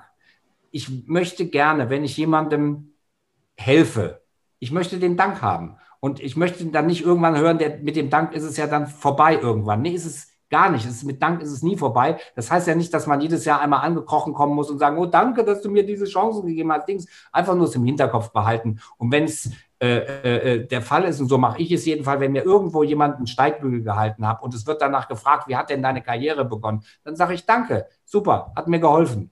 Zumindest ein paar Jahre lang. Und wenn es dann irgendwann nicht mehr wichtig ist, kann man es ja auch lassen. Aber solche Sprüche wie irgendwann ist es auch mal da, äh, fertig mit dem Dank oder jemand, wenn er äh, so und so viele Jahre seinen Kanal feiert, aber die, die Initialzündung komplett vergisst und auch gar nicht mehr davon reden will, dann finde ich das einfach tragisch. Das macht diese Menschen wahnsinnig klein. Äh, und davon gibt es halt, da sind sehr viele Zwerge unterwegs. Und äh, äh das, ich sag mal, da habe ich keine Lust zu. Ich habe vor Jahren, habe ich mal gesagt, ich arbeite nicht mehr mit unangenehmen Menschen zusammen und das mache ich jetzt immer konsequenter. Mhm. Okay, da hast du also für dich selbst auf jeden Fall Lehren rausgezogen. Glaubst du, dass die, die Branche per se auch Lehren rausgezogen hat? Also ich höre zum Beispiel von super vielen Managements und Leuten, die halt quasi für die Influencer auch die Verträge und die Konditionen mitverhandeln, äh, eigentlich vor allem immer das Wort Transparenz raus. Und da habe ich das Gefühl, das wirkt wie eine direkte Reaktion so ein bisschen darauf. Gleichzeitig aber auch so ein bisschen die Beobachtung, dass auch Influencer selber mündiger und ein bisschen reifer vielleicht geworden sind an, an den Stellen, also dass alle zumindest nicht mehr ganz so klar wie auch äh, naiv und äh, unbedarft in das ganze System schlittern, sondern so ein bisschen mehr verstehen, was da vielleicht auch für Gefahren liegen in dem ganzen Prozess. Siehst du das auch so oder anders? Nee, ich sehe es nicht so ehrlich gesagt. Ich halte, also ich habe, als ich gesagt habe, ich habe keine Lust mehr zum, zum Influencer-Marketing, ja. habe ich gesagt, ich habe keine Lust mehr aufs Babysitten. Ähm, mhm. äh, äh das sind halt, äh, man, natürlich jemand, der Erfahrung hat, hat Erfahrung und die kann er auch anwenden und dann geht der Erwachsene damit um. Aber es sind halt wahnsinnig viele, die keine Erfahrung haben oder noch sehr jung sind. Und äh, äh, äh das Problem ist dann, dass die Agentur der erste Mensch ist, der sie geschäftlich vertritt oder mit ihnen geschäftlich Kontakt hat. Und da ist der Verdacht natürlich riesig, dass sie über den Tisch gezogen werden. Der ist einfach riesig. Äh, und das kann man einfach nicht aus dem Weg schaffen. Äh, und ich habe es halt selten, dass Leute sagen, boah, dass sie das merken, boah, wegen dir habe ich da und da ein dreimal höheres Honorar als die anderen Leute, die da mitmachen das merken halt nur wenige. Äh, und, und, und, und wenige sind halt dafür dankbar. Wie gesagt, mir geht es gar nicht ums Geld, mir geht es um äh, was Emotionales und das ist einfach äh, eine schwierige Branche. Da arbeite ich dann doch lieber mit Leuten, die es ernst meinen, die nicht berühmt werden wollen, sondern die was verändern wollen. Und da finde ich zum Beispiel, was der Os äh, äh, Yilmaz gegründet hat und der äh, Felix Hummels, diese Agentur für nachhaltige Influencer, das kann ich mir vorstellen, dass das gut funktioniert und dass man da ganz andere Themen hat, weil es eben nicht in erster Linie darum geht, möglichst viel Geld zu verdienen, sondern es geht darum, wie kann ich effektiv hier für eine Veränderung der Gesellschaft sorgen. Und ich kann mir sowas vorstellen, dass das ganz gut funktioniert. Ähm, genau, das wäre nämlich auch eine Frage. Was hast du denn bis dieses Jahr zum Beispiel noch im Influencer-Marketing dann gemacht nach deiner Zeit bei Mediakraft? Äh, du hast ja gesagt, das ist jetzt für dich erstmal Geschichte und kannst du ja. dir dann vorstellen, halt in so eine Richtung, zum Beispiel nach dem Modell, was O's ja hier im Podcast auch schon mal vorgestellt hat, ähm, dann vielleicht doch wieder aktiv zu werden, sozusagen? Ja, ich bin ja, äh, äh, äh, du redest mit mir, als wäre ich Anfang äh, oder so Mitte 30 und würde jetzt überlegen, was ich als nächstes mache. Ich bin aber tatsächlich nicht Mitte 30, sondern ein bisschen älter und äh, deswegen, äh, ich, ich, ähm, ich denke im Moment eher über Dinge nach, die skalierbar sind und auch für, für, einen guten, äh, für eine gute Sache äh, äh, was machen. Ein Buch zum Beispiel, ich habe jetzt eben äh, äh, dieses Buch geschrieben, das ist skalierbar, das muss man einmal schreiben und dann äh, verkauft sich das halt. und das ist zum Beispiel super. Da, das ist einmal richtig Arbeit und danach kann man gucken, ähm, äh, dass das läuft und dass man halt ein gutes Buch geschrieben hat und dass, dass es auch einen Grund gibt, dieses Buch zu kaufen. Oder eben, äh, was wir jetzt machen, ist eine Spendenplattform äh, äh entwickeln, also ein Spenden-Plugin für Webseiten, was halt mehr ist als nur der Knopf, äh, wie viel willst du zahlen. Ähm, das ist auch skalierbar und es Entschuldigung, das ist auch skalierbar und das ist für eine gute Sache. Und äh, sowas möchte ich eigentlich jetzt in Zukunft mehr machen. Ähm, ja, und immer noch mal wieder was Verrücktes, vielleicht noch mal einen Verlag gründen. Darf ich im Moment nicht, weil ich noch zwei Jahre, ich habe ja einen Verlag gegründet. Ähm, das war übrigens das Erfolgreichste, was ich je gemacht habe. Alte Medien, ein Verlag für Influencer-Bücher, wo wir eben Springer eine Pfütze veröffentlicht haben und andere Sachen. Ähm, da habe ich meine Anteile äh, Anfang des Jahres verkauft und jetzt darf ich ein Jahr lang noch keinen, also noch zwei Jahre ist der, der Links, aber ich habe eine neue Idee und das würde ich äh, gerne machen. Ja, sowas. Also ich bin, Medien machen mir schon einen großen, großen Spaß. Ähm, aber ich habe, glaube ich, jetzt so, äh, ähm, möchte ich gerne Sachen machen, wo man einmal viel Arbeit reinsteckt und dann läuft es. Und ich glaube, das macht mir äh, größere Freude. Ich ja. muss ja an meine Altersversorgung denken. Ja, da habt ihr alle noch keine Ahnung von. äh, ich habe da auch ein bisschen für gesorgt. Tatsächlich, seit äh, meiner Jugend habe ich da dann gedacht. Das machen ja die wenigsten, aber ich kann wirklich eben nur sagen, so ab Mitte 20 und spätestens dran denken. Danach wird es nämlich irgendwann sehr, sehr teuer und wir werden immer älter. Und wenn man dann irgendwann keinen Bock mehr hat zu arbeiten mit irgendwie äh, zwischen 60 und 70, dann äh, hat man immer noch 20 Jahre zu leben, wahrscheinlich in Zukunft, und die muss man finanzieren. Okay, wie sind wir denn jetzt hier hingekommen? Zu diesem Über meine traurigen Zukunft. Thema Rente. Meine Zukunft ist der Tod. Wir werden alle sterben, sage ich dir. Wir werden alle sterben. Das hast du jetzt aber wundervoll, also wieder äh, vorausgesehen. Ähm, ja, dann können das wir war, doch, ist aber auch ja. nicht so schwierig. Dann kommen wir doch jetzt einmal zu deinem Buch. Da beschäftigst du dich ja tatsächlich mit unfassbar vielen Ja. Zukunftsthemen, die auch vielleicht noch etwas positiver sind als das deutsche Rentensystem. Ähm, per Aufzug in den Weltraum heißt es. Ähm, da habe ich mich auch gefragt, was heißt, das ist keine Frage, aber es ist wahrscheinlich auch aus deiner Tätigkeit ähm, auf Clicksum heraus entstanden und geboren, oder? Wo du dich ja äh, mit, ich sag mal, äh, Wissenschaftsthemen und auch vor allem dem Weltraum sehr, sehr viel beschäftigst. Ja, da hat mich tatsächlich äh, Rowold angesprochen und zwar auf einer Plattform, die jetzt immer mehr an Bedeutung verliert, auf Xing. Ähm, und hat gefragt, hätten Sie nicht Lust, mit uns ein Buch zu machen, was auch sicher daran lag, dass ich schon einen äh, äh, Verlag gegründet hatte und die mal in, dieses, in diesem Bereich wollten Influencer-Veröffentlichungen. Und ich fand das natürlich toll. Ähm, dazu muss man sagen, äh, meine Mutter, äh, durch meine Mutter bin ich mit Büchern aufgewachsen. Die hat äh, jährlich ein Jahrbuch rausgebracht im Union Verlag, den es nicht mehr gibt. Oder doch, den gibt es, glaube ich, noch, aber ganz anders. Äh, und ähm, deswegen solche Verlage wie Rowold habe ich, Thienemann und wie sie alle heißen, habe ich seit frühester Jugend bewundert, habe viel gelesen und war halt Dauergast auf der Buchmesse. Und als dann mich eben der Rowold Verlag ansprach sprach und möchtest du ein Buch schreiben, habe ich sofort Ja gesagt. Und das ist so ein bisschen das Exzerpt, sage ich, aus meinem Kanal. Das heißt, alle Themen, die so in die Zukunft gerichtet sind, weil das ist das Spannende.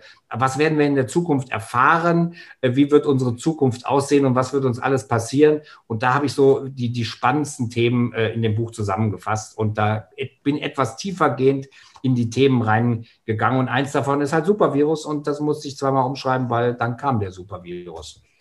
Ja, ähm, was gab es noch für spannende Thesen oder worauf können wir uns noch vorbereiten? Jetzt haben wir die Pandemie schon durch. und- Ja. Ja, ja, die sind noch wir nicht durch. Und außerdem kommt die Es nächste. kommen bestimmt noch welche, sicher. ja, hast recht. Nein, also da, da, man muss ja auch sehen, da müssen wir uns unbedingt darauf vorbereiten. Wir müssen uns auf solche Szenarien alle 10, 20, 30, 40 Jahre vorbereiten. Weil so wie es jetzt passiert, dass wir einen Gesundheitsminister haben und auf den habe ich ehrlich gesagt einen Rochus, äh, der ständig sagt, wie toll alles vorbereitet ist und dann äh, äh, sind wir hier nicht gut, wir haben nicht genug Schutzkleidung, was er selber persönlich verbockt hat, ähm, kündigt groß die Grippeimpfung an, wir haben keine Grippeimpfserien mehr ähm, und so weiter und so fort. Das ist einfach Dilettantismus pur, das ist sowas von peinlich. Also die werden alle schon rausgeflogen bei größeren Unternehmen, auf jeden Fall bei Tesla.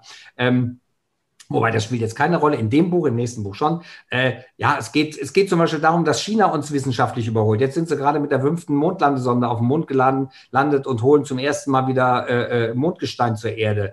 Äh, es geht um den Aufzug in den Weltraum, der wirklich gebaut werden kann. Es geht darum, dass wir in den nächsten 20 Jahren Aliens finden werden. Das ist relativ sicher. Dass es gedruckte Menschen gibt, also dass wir künstliche Organe konstruieren können, äh, künstliches Fleisch, äh, Quantencomputing, Kernfusion, Insektensterben, Klimawandel, dieser Themenkomplex, äh, dass wir keine Landwirtschaft brauchen. Das ist mein Lieblingsthema in den letzten Wochen, weil äh, wir da ja äh, durch die EU-Agrarreform, die ja sehr also eine Katastrophe eigentlich ist, weil sie viel zu wenig sich um Umwelt- und Klimaschutzgründe äh, äh, kümmert, ähm, äh, ist mein Lieblingsthema, weil ich glaube wirklich, dass es keine Landwirtschaft mehr geben wird in etwa 20 Jahren. Sondern? Das Ganze wird in-house gemacht. Das ist viel ökologischer. Wir brauchen viel weniger Wasser. Wir brauchen keine Pestizide.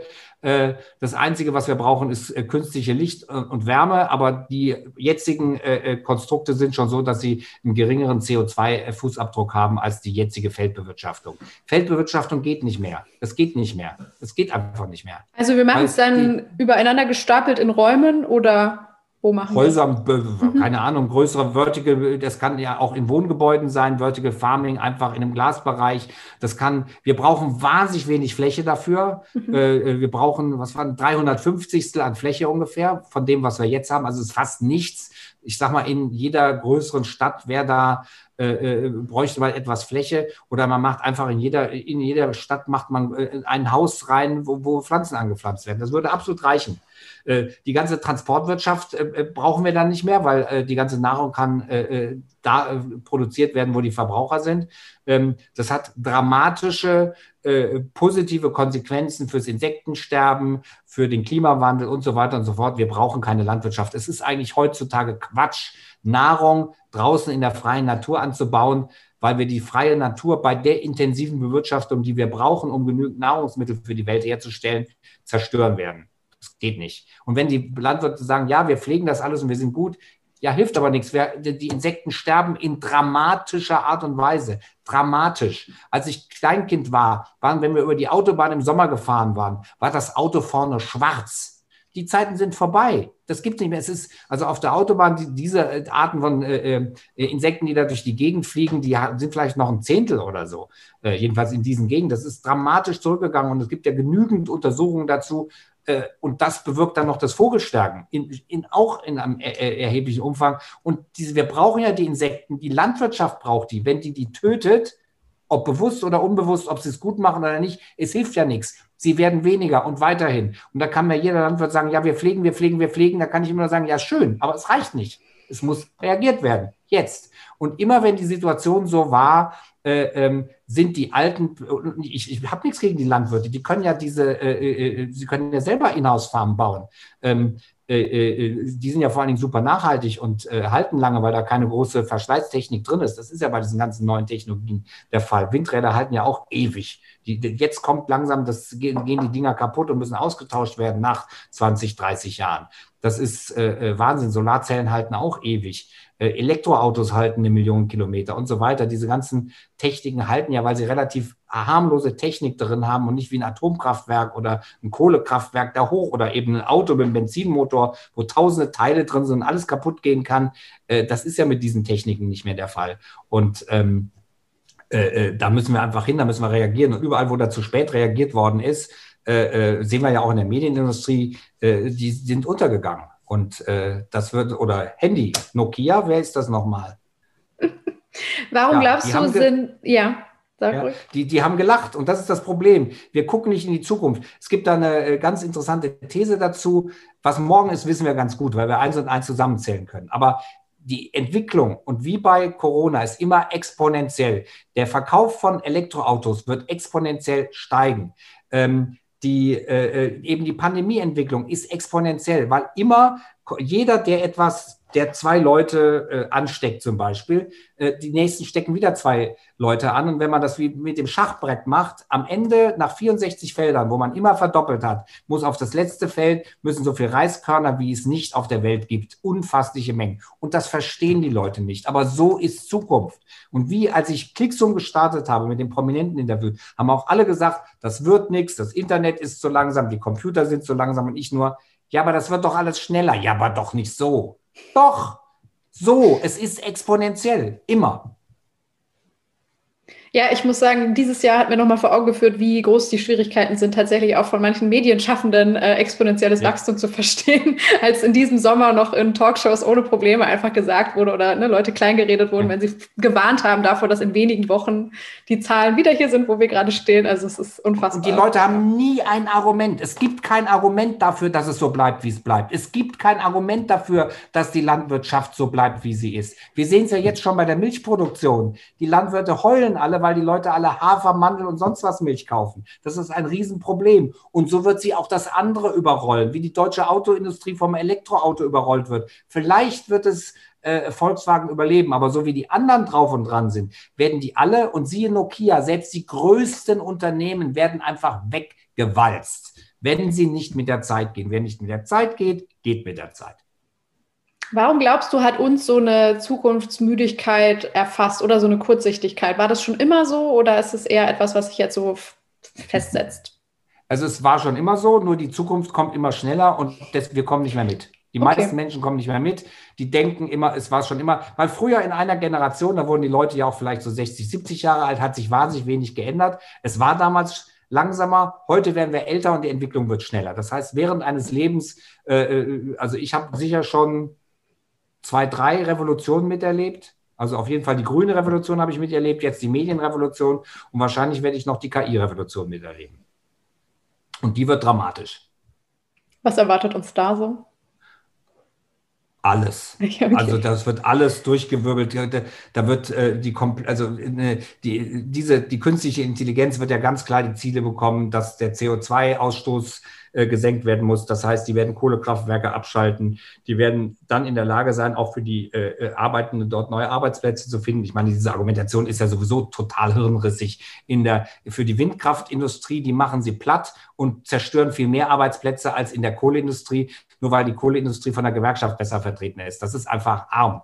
Das ist einfach ganz arm. Wir müssen die Kohlekraft, Gott sei Dank passiert das ja langsam durch die Zertifikate. Ähm, äh, äh, äh aber das muss ja viel schneller gehen. Und äh, wie gesagt, in der, in der äh, regenerativen Energieindustrie entstehen ja viel mehr neue Arbeitsplätze. Das ist einfach alles sehr kurzsichtig. Die, kurzsichtig. Die Beharrungskräfte, die sind ja auch da und schon immer da gewesen. Nur die Beharrungskräfte wirken sich heute viel stärker aus. Früher konnte man mit Beharrungskraft, konnte man noch 10, 20 Jahre überleben, aber bei Nokia haben wir es gesehen. Das hat, wie schnell in die Pleite gegangen? Zehn Jahre, fünf Jahre? Das ging rasend schnell. Die haben einfach keine Handys mehr verkauft, weil es gab ja die Dinger, wo da so ein Display drauf war. Warum sollte man die mit den Tasten noch kaufen? Und so ist es auch mit der Landwirtschaft. Warum äh, soll ich Produkte kaufen, die die, äh, wenn, wenn, wenn, wenn ich Produkte kaufen kann, die nachhaltig sind? Und das ist ja bei äh, Soja und Hafermilch so. Die, da muss ich nicht erst das Wasser durch eine Kuh durchschleusen, damit da diese Milch rauskommt. Ich kann direkt aus der Natur Grünfutter nehmen, was die ja auch noch erst fressen muss, damit sie diese Milch geben muss. Das ist ja ein äußerst ineffektives Verfahren, um Nahrungsmittel herzustellen, das mit lebenden Tieren zu machen. Und es ist brutal. Und wir werden ja auch in Zukunft auch ein Thema künstliches Fleisch haben. Wir brauchen keine Tiere mehr. Die, die sind sowieso, ich glaube, es sind 90 Prozent der landwirtschaftlichen Fläche werden für Tierfutter genutzt. Das macht alles überhaupt keinen Sinn. Das macht überhaupt keinen Sinn. Die Landwirtschaft wird es nicht mehr geben. Die wird es nicht mehr geben. Und da, da würde ich sogar drauf wetten. Da würde ich sogar eine erhebliche Summe drauf wetten. Das hält heute noch keiner für möglich. Das ist aber genau das, was logisch passieren wird. Man muss nur logisch denken und dann weiß man, was passieren wird. So wie man heute Videos im Internet guckt und das vor zehn Jahren noch Leute gesagt haben oder vor 13 Jahren, das wird nicht möglich sein. Genauso wird es äh, mit der Landwirtschaft sein. Es wird passieren, weil es möglich ist und sinnvoll ist. Ich höre so ähnliche Thesen ähm, auch von so Leuten wie Richard David Precht oder Elon Musk natürlich. Ne? Du willst ja auch ein Buch über Tesla schreiben, wahrscheinlich dann auch über ihn und seine ja. Vision.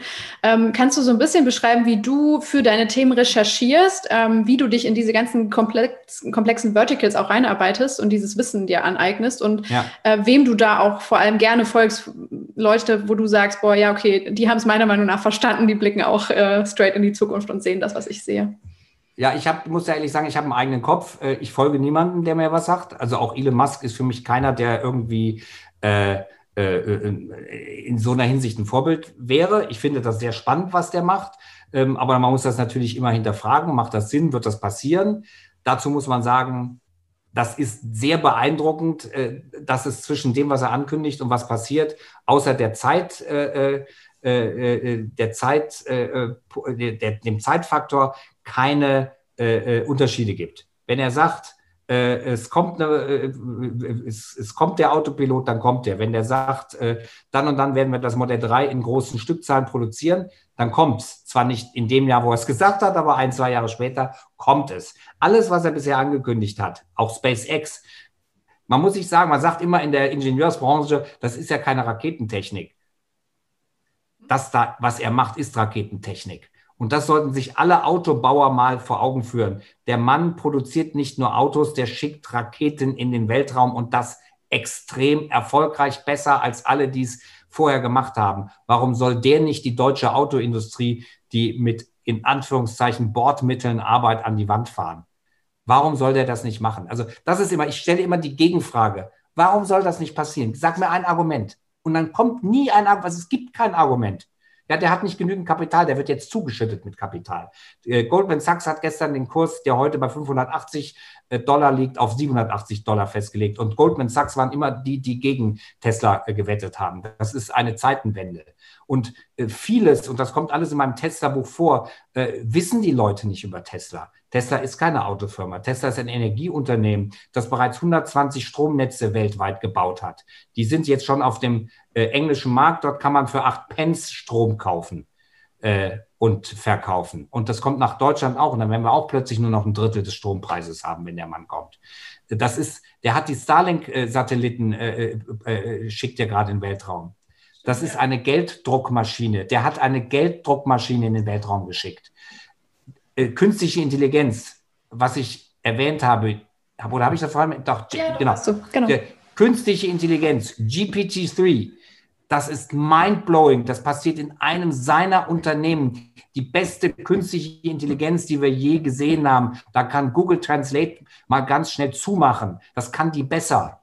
Ich weiß, bin jetzt nicht ganz sicher, aber meine Vermutung ist das. Und wenn man diese künstliche Intelligenz sieht und wie sie redet, dann kriegt man wirklich, da bleibt einem der da stockt einen der Atem und dann weiß man auch, warum er sich sicher ist, dass sein Autopilot Autopilot heißen muss und auch funktionieren wird.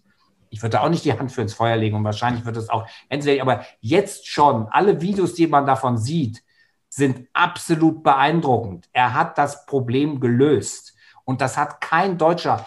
Daimler-Benz hat gerade abgesagt, in diese Richtung forschen zu wollen. Die gehen nur auf Stufe 4 des Autopiloten, also nicht volles autonomes Fahren. Die geben das alle auf, weil er hat es hingekriegt und alle anderen werden es nicht hinkriegen.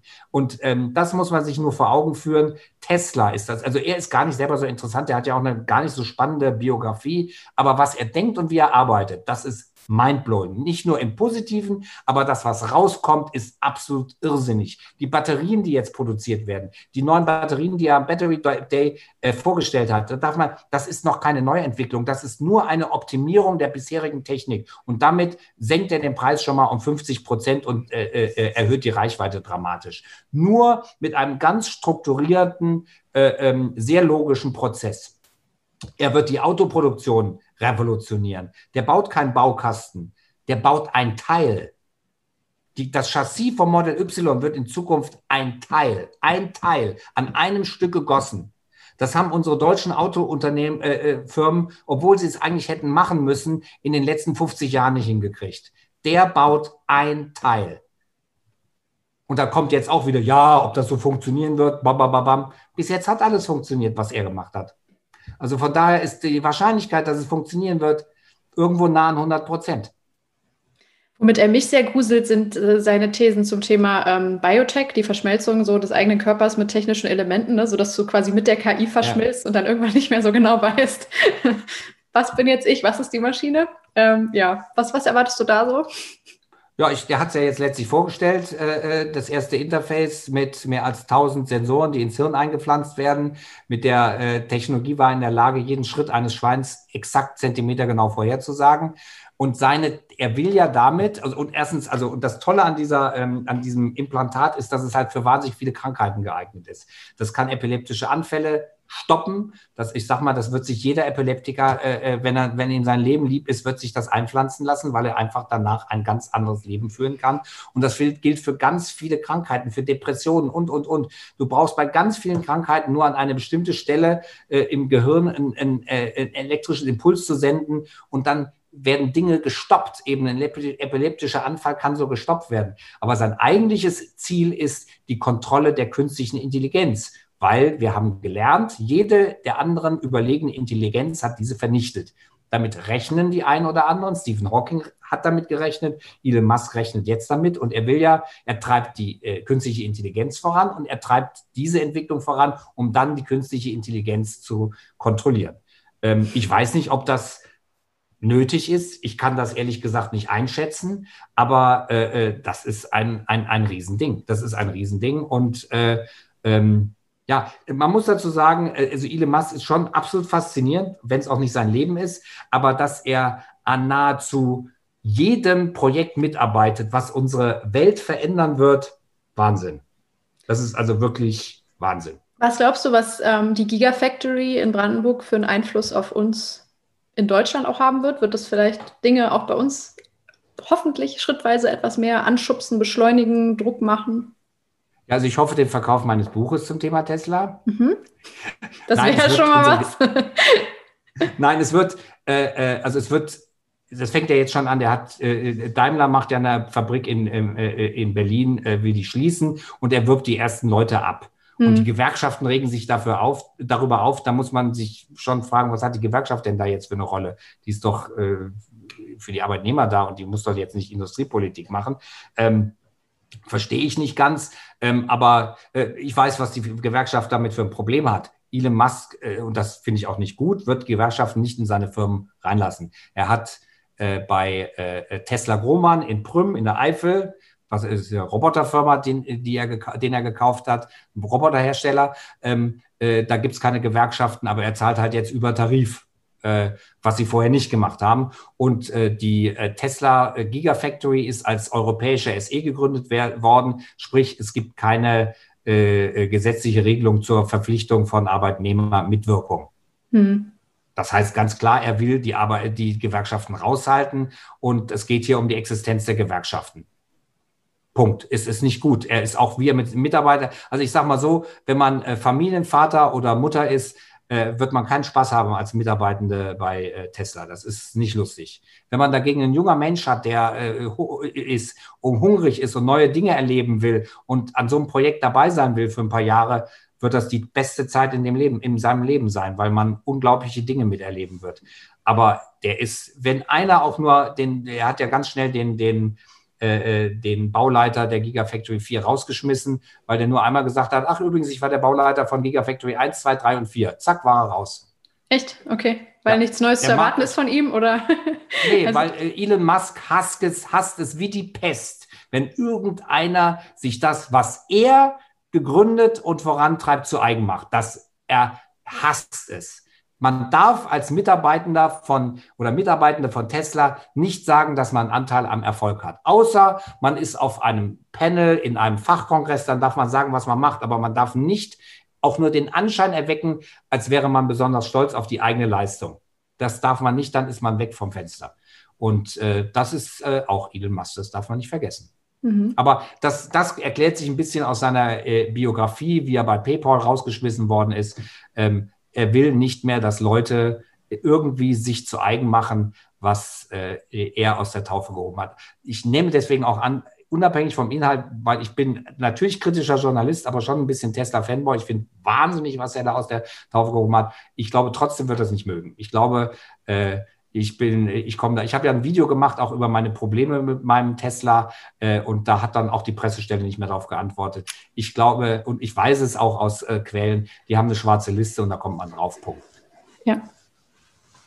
Hm, aber ja gut, ähm, wann wird dein Buch erscheinen und äh, wirst du die Gigafactory dann, äh, wenn sie fertig ist oder auch jetzt schon, hast du sie schon besucht, wirst du mal rausfahren, dir alles angucken? Also ich werde sie auf jeden Fall besuchen. Irgendwie werde ich da reinkommen. Das wird nicht zu verhindern sein. Sehr gut. Äh, äh ich kann auch klettern. ähm, aber äh, das wird im Juni rauskommen mhm. äh, und äh, es ist im Prinzip schon fertig geschrieben. Ich habe noch so ein paar Sachen, die ich äh, äh, ein bisschen verdichten will. Ich habe zum Beispiel, äh, ich bin hier ständig am Rechnen und gucken, zum Beispiel, also es gibt ja, es gibt ja einfach so ein paar Märchen über Elektroautos und auch Verbrenner. Es gibt zum Beispiel über Elektroautos das Märchen, dass sie selbst mit Kohlekraft betrieben weniger CO2 ausstoßen würden als Verbrenner. Das ist falsch sie stoßen schon ein wenig mehr als also ein Verbrennerauto stößt pro äh, Kilowatt äh, äh ungefähr 479 Gramm CO2 aus und ein Elektroauto mit Kohlekraft äh, 509. Also die sind schon dann nicht so sauber. Aber es gibt hier halt nicht mehr 100 Prozent Kohlekraft, sondern wir haben 50 Prozent regenerative Energie. Das heißt, ein Elektroauto ist in Deutschland immer sauberer. In in Polen würde ich sagen, es ist halt günstiger, was die lokalen Emissionen ein, äh, ähm, äh, angeht, weil das muss man sich mal vorstellen. Wir lassen hier äh, Maschinen durch die Städte fahren, die uns Abgase ins Gesicht blasen. Ich meine, das, auf die Idee muss man überhaupt mal kommen. Das ist übrigens ein Kapitel in meinem Buch, wo ich einfach mal das Benzinauto oder Dieselauto aus der Sicht eines Elektroautos beschreibe. Und dann kommt man, dann denkt man wirklich, welcher irrsinnige Idiot hat sich denn diese Technik ausgedacht, wo ständig vorne was explodieren muss. Hint, vorne rattert's, hinten stinkt's.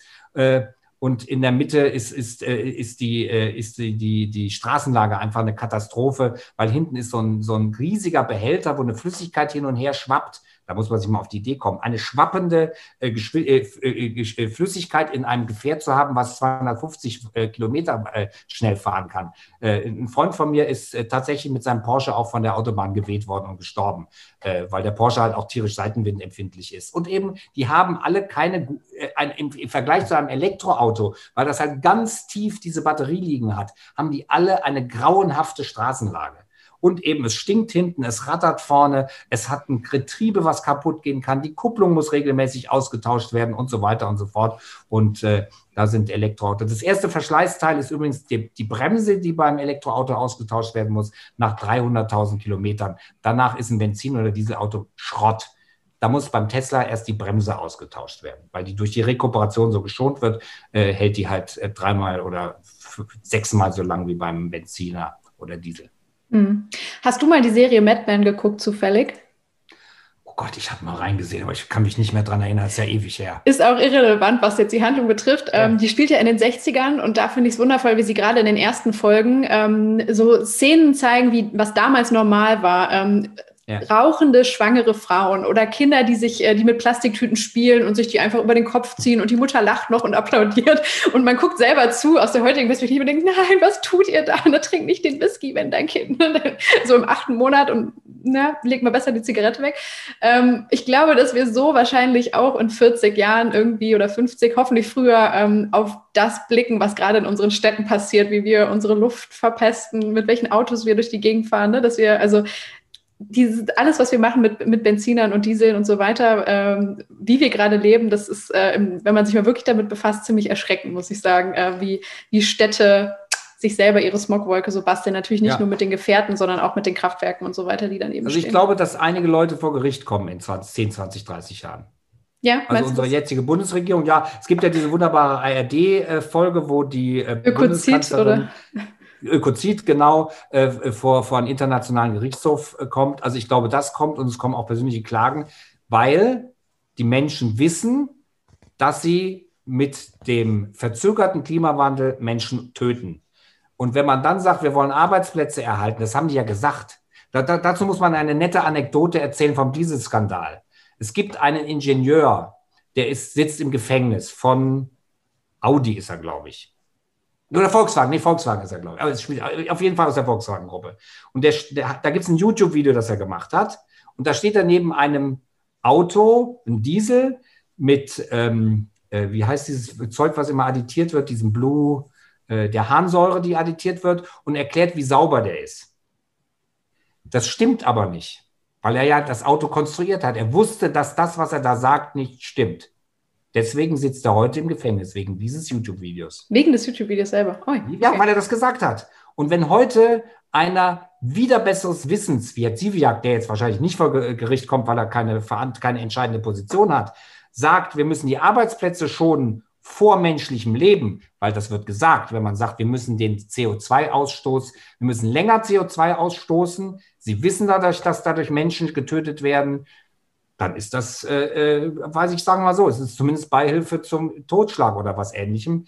Ähm, äh, ich glaube, das ist alles, da ist einiges justiziabel, was die Leute heute machen. Die sollten sich, äh, ich, ich glaube, da werden die Gerichte, wenn man die Folgen dann wirklich sieht, es ist ja noch heute harmlos, aber wenn man die Folgen wirklich sieht, äh, die ja einfach offensichtlich sind, und ich glaube, dass man keine Straftaten begehen kann, also dass man keine Taten begehen kann, von denen man weiß, dass sie äh, Folgen haben, die einer Straftat gleichen, dass man das machen darf. Ich kann mir das nicht vorstellen. Und es wird heute gemacht. Ja, also ob, ob das passiert, da bin ich ein bisschen skeptisch, muss ich sagen. Das kann ich mir eigentlich nicht vorstellen, weil dann immer noch äh, also in Betracht gezogen wird, wie ja die allgemeine, ich sag auch mal so, ähm, der Wissensstand allgemein war, dass es irgendwie zu einer Gepflogenheit gehörte und so weiter. Nee, weißt du? Also und auch Abwägungen. Seit 20 Jahren bekannt. Es ist ewig bekannt. Ich kann es mir nicht vorstellen. Die haben ja eine Verpflichtung. Die müssen ja mehr sehen als wir. Also das ist genau das. Wir sehen das heute nicht, weil wir es nicht für möglich halten. In 20 Jahren, wie wir heute bestimmte Wörter nicht mehr gebrauchen können, äh, dürfen und können auch, äh, das haben wir uns vor äh, 20, 30 Jahren nicht vorstellen können. Es ist aber so. Vieles, was wir uns vor 20, 30 Jahren nicht vorgestellt haben, ist heute Realität. Und das ist eine absolut mögliche Realität. Also ich weiß gar nicht, ich habe, glaube ich, mal mit einem Juristen darüber gesprochen, der es auch jetzt nicht für super wahrscheinlich hält, aber nicht von der Hand zu weisen. Es ist nicht von der Hand zu weisen, dass es diese Konsequenzen geben kann. Ja, gut. Vorstellen kann man also es das nicht, muss man sagen. Ja. Und das ist, da ist dieser Ökozid eine ganz, die haben eigentlich, dieser Ökozid-Film ist sehr gut, weil der genau die Normen äh, zur Hand nimmt, die dafür relevant sind auf, auf internationaler Ebene. Mhm. Das Schutz des Lebens äh, ist halt mit dem Schutz der Natur gleichzusetzen und genau das ist der Punkt. Und das tun sie nicht und deswegen schützen sie das Leben nicht und damit verstoßen sie gegen, äh, äh, äh gegen äh, internationales Recht. Also das ist meiner Meinung nach, kommen die alle vor Gericht. Mhm. Okay, das ist ja auch eine spannende Prognose. Werden wir mal schauen, ja. was rauskommt. Ja, mal schauen. Zumindest werden sie angeklagt. Da, da, würde ich, da lege ich meine Hand für ins Feuer, dass sie angeklagt werden. Mhm. Und ob es dann eröffnet wird, das Verfahren, das müssen wir dann sehen. Aber dann muss man auch sehen, da werden andere Leute äh, am Internationalen Gerichtshof sein. Und da werden dann eben, wie in diesem Ökozid, kann es sein, dass eine der Anwältinnen äh, eine ehemalige Umweltaktivistin ist. Und die werden das nicht so witzig finden. Die sind auch für die, man muss ja auch sehen, Recht wird immer wieder neu interpretiert. Was vor 30 Jahren noch rechtens war, ist heute nicht ja. mehr rechtens, aufgrund der gleichen Gesetze. Das stimmt. Wobei ich auch glaube, dass man im Nachhinein dann immer noch mal, sagen wir mal, wir würden jetzt Angela Merkel nehmen, immer wieder in Betracht zieht, so wie war ihre Situation dort. Und sie hat sich ja auch mit äh, Luisa Neubau und so weiter getroffen und ja. legt ja immer wieder, sie weiß ja, was, was der Klimawandel bedeutet. Das ist ja nicht so, dass sie das leugnet. Ne? Ja. Nur sie wägt halt jetzt gerade ab, was, was ist das größere Übel sozusagen. Oder was kann ich auch politisch äh, sagt sie doch immer, dass, also ne, Politik ist das, ja. Äh, die, die Kunst des Machbaren oder so. Also das, was jetzt halt gerade möglich ist, sozusagen, was sie auch verargumentieren kann in der Gesellschaft. Ja, und wenn man mal ehrlich ja, ist, ist in der Gesellschaft, glaube ich, noch nicht diese Awareness so da, dass wir uns persönlich einschränken müssen, um, äh, um ein ja, höheres Gut zu erlangen, zum Beispiel ne, den Klimawandel abzuwenden. Ich habe ja immer die Wahl. Ich muss ja nicht zum Täter oder zur Täterin werden. Ich kann ja sagen, ich nehme die Pistole jetzt nicht in die Hand, wenn sie mir in die Hand gedrückt wird. Sie hat sie aber immer in die Hand genommen. Und das muss man ihr vorwerfen. Sie hätte ja zurücktreten können. Sie ist ja persönlich für ihre Taten verantwortlich und sie kann ja sagen, das mache ich nicht. Äh, und das hat sie nicht getan. Weil sie es wahrscheinlich eher in ihrer Verantwortung sieht, die Pflicht gegenüber dem deutschen Volke ja. weiterzuführen. Ne? Und genau. sie sieht sich hilft ja nicht als nix. Täterin in dem Moment. Ja, ja. hilft ja. nichts, ist sie aber trotzdem. Okay. Dann werden wir mal äh, die nächsten 30 Jahre beobachten. Wir kriegen es ja, vielleicht spannend. noch beide mit. Mal schauen. Ähm, um diesen wundervollen, riesigen Bogen jetzt nochmal zurück zu Influencern zu, äh, zu schließen. Und ich weiß gar nicht, ob, ob du das als, als Influencing betrachten würdest, aber es sind ja doch Akteure, vor allem in den letzten ähm, Monaten, ähm, ins Rampenlicht gerückt worden, die auch soziale Netzwerke, Medien wie Podcasts oder YouTube benutzen, um ähm, aufzuklären über so komplexe Themen wie zum Beispiel Corona oder auch ganz andere wissenschaftliche Inhalte. Du machst es ja auch selbst äh, regelmäßig auf deinem Kanal. Äh, Team Nguyen Kim wurde äh, ausgezeichnet mit dem Bundesverdienstkreuz, ähm, Christian Drosten ebenso, ne, der ist auch so einer der, der ähm, wichtigsten Wissenschaftskommunikatore gewesen, wahrscheinlich dieses Jahr. Äh, wie beobachtest du diese Entwicklung, ähm, dass, ähm, ich sag mal, ja, doch äh, Einzelpersonen eben soziale Netzwerke nutzen, um ähm, die breite Bevölkerung aufzuklären und auch vielleicht zu begeistern wieder für Wissenschaft und ein bisschen mehr zu sensibilisieren dafür, was Wissenschaft kann und was es auch vielleicht nicht kann?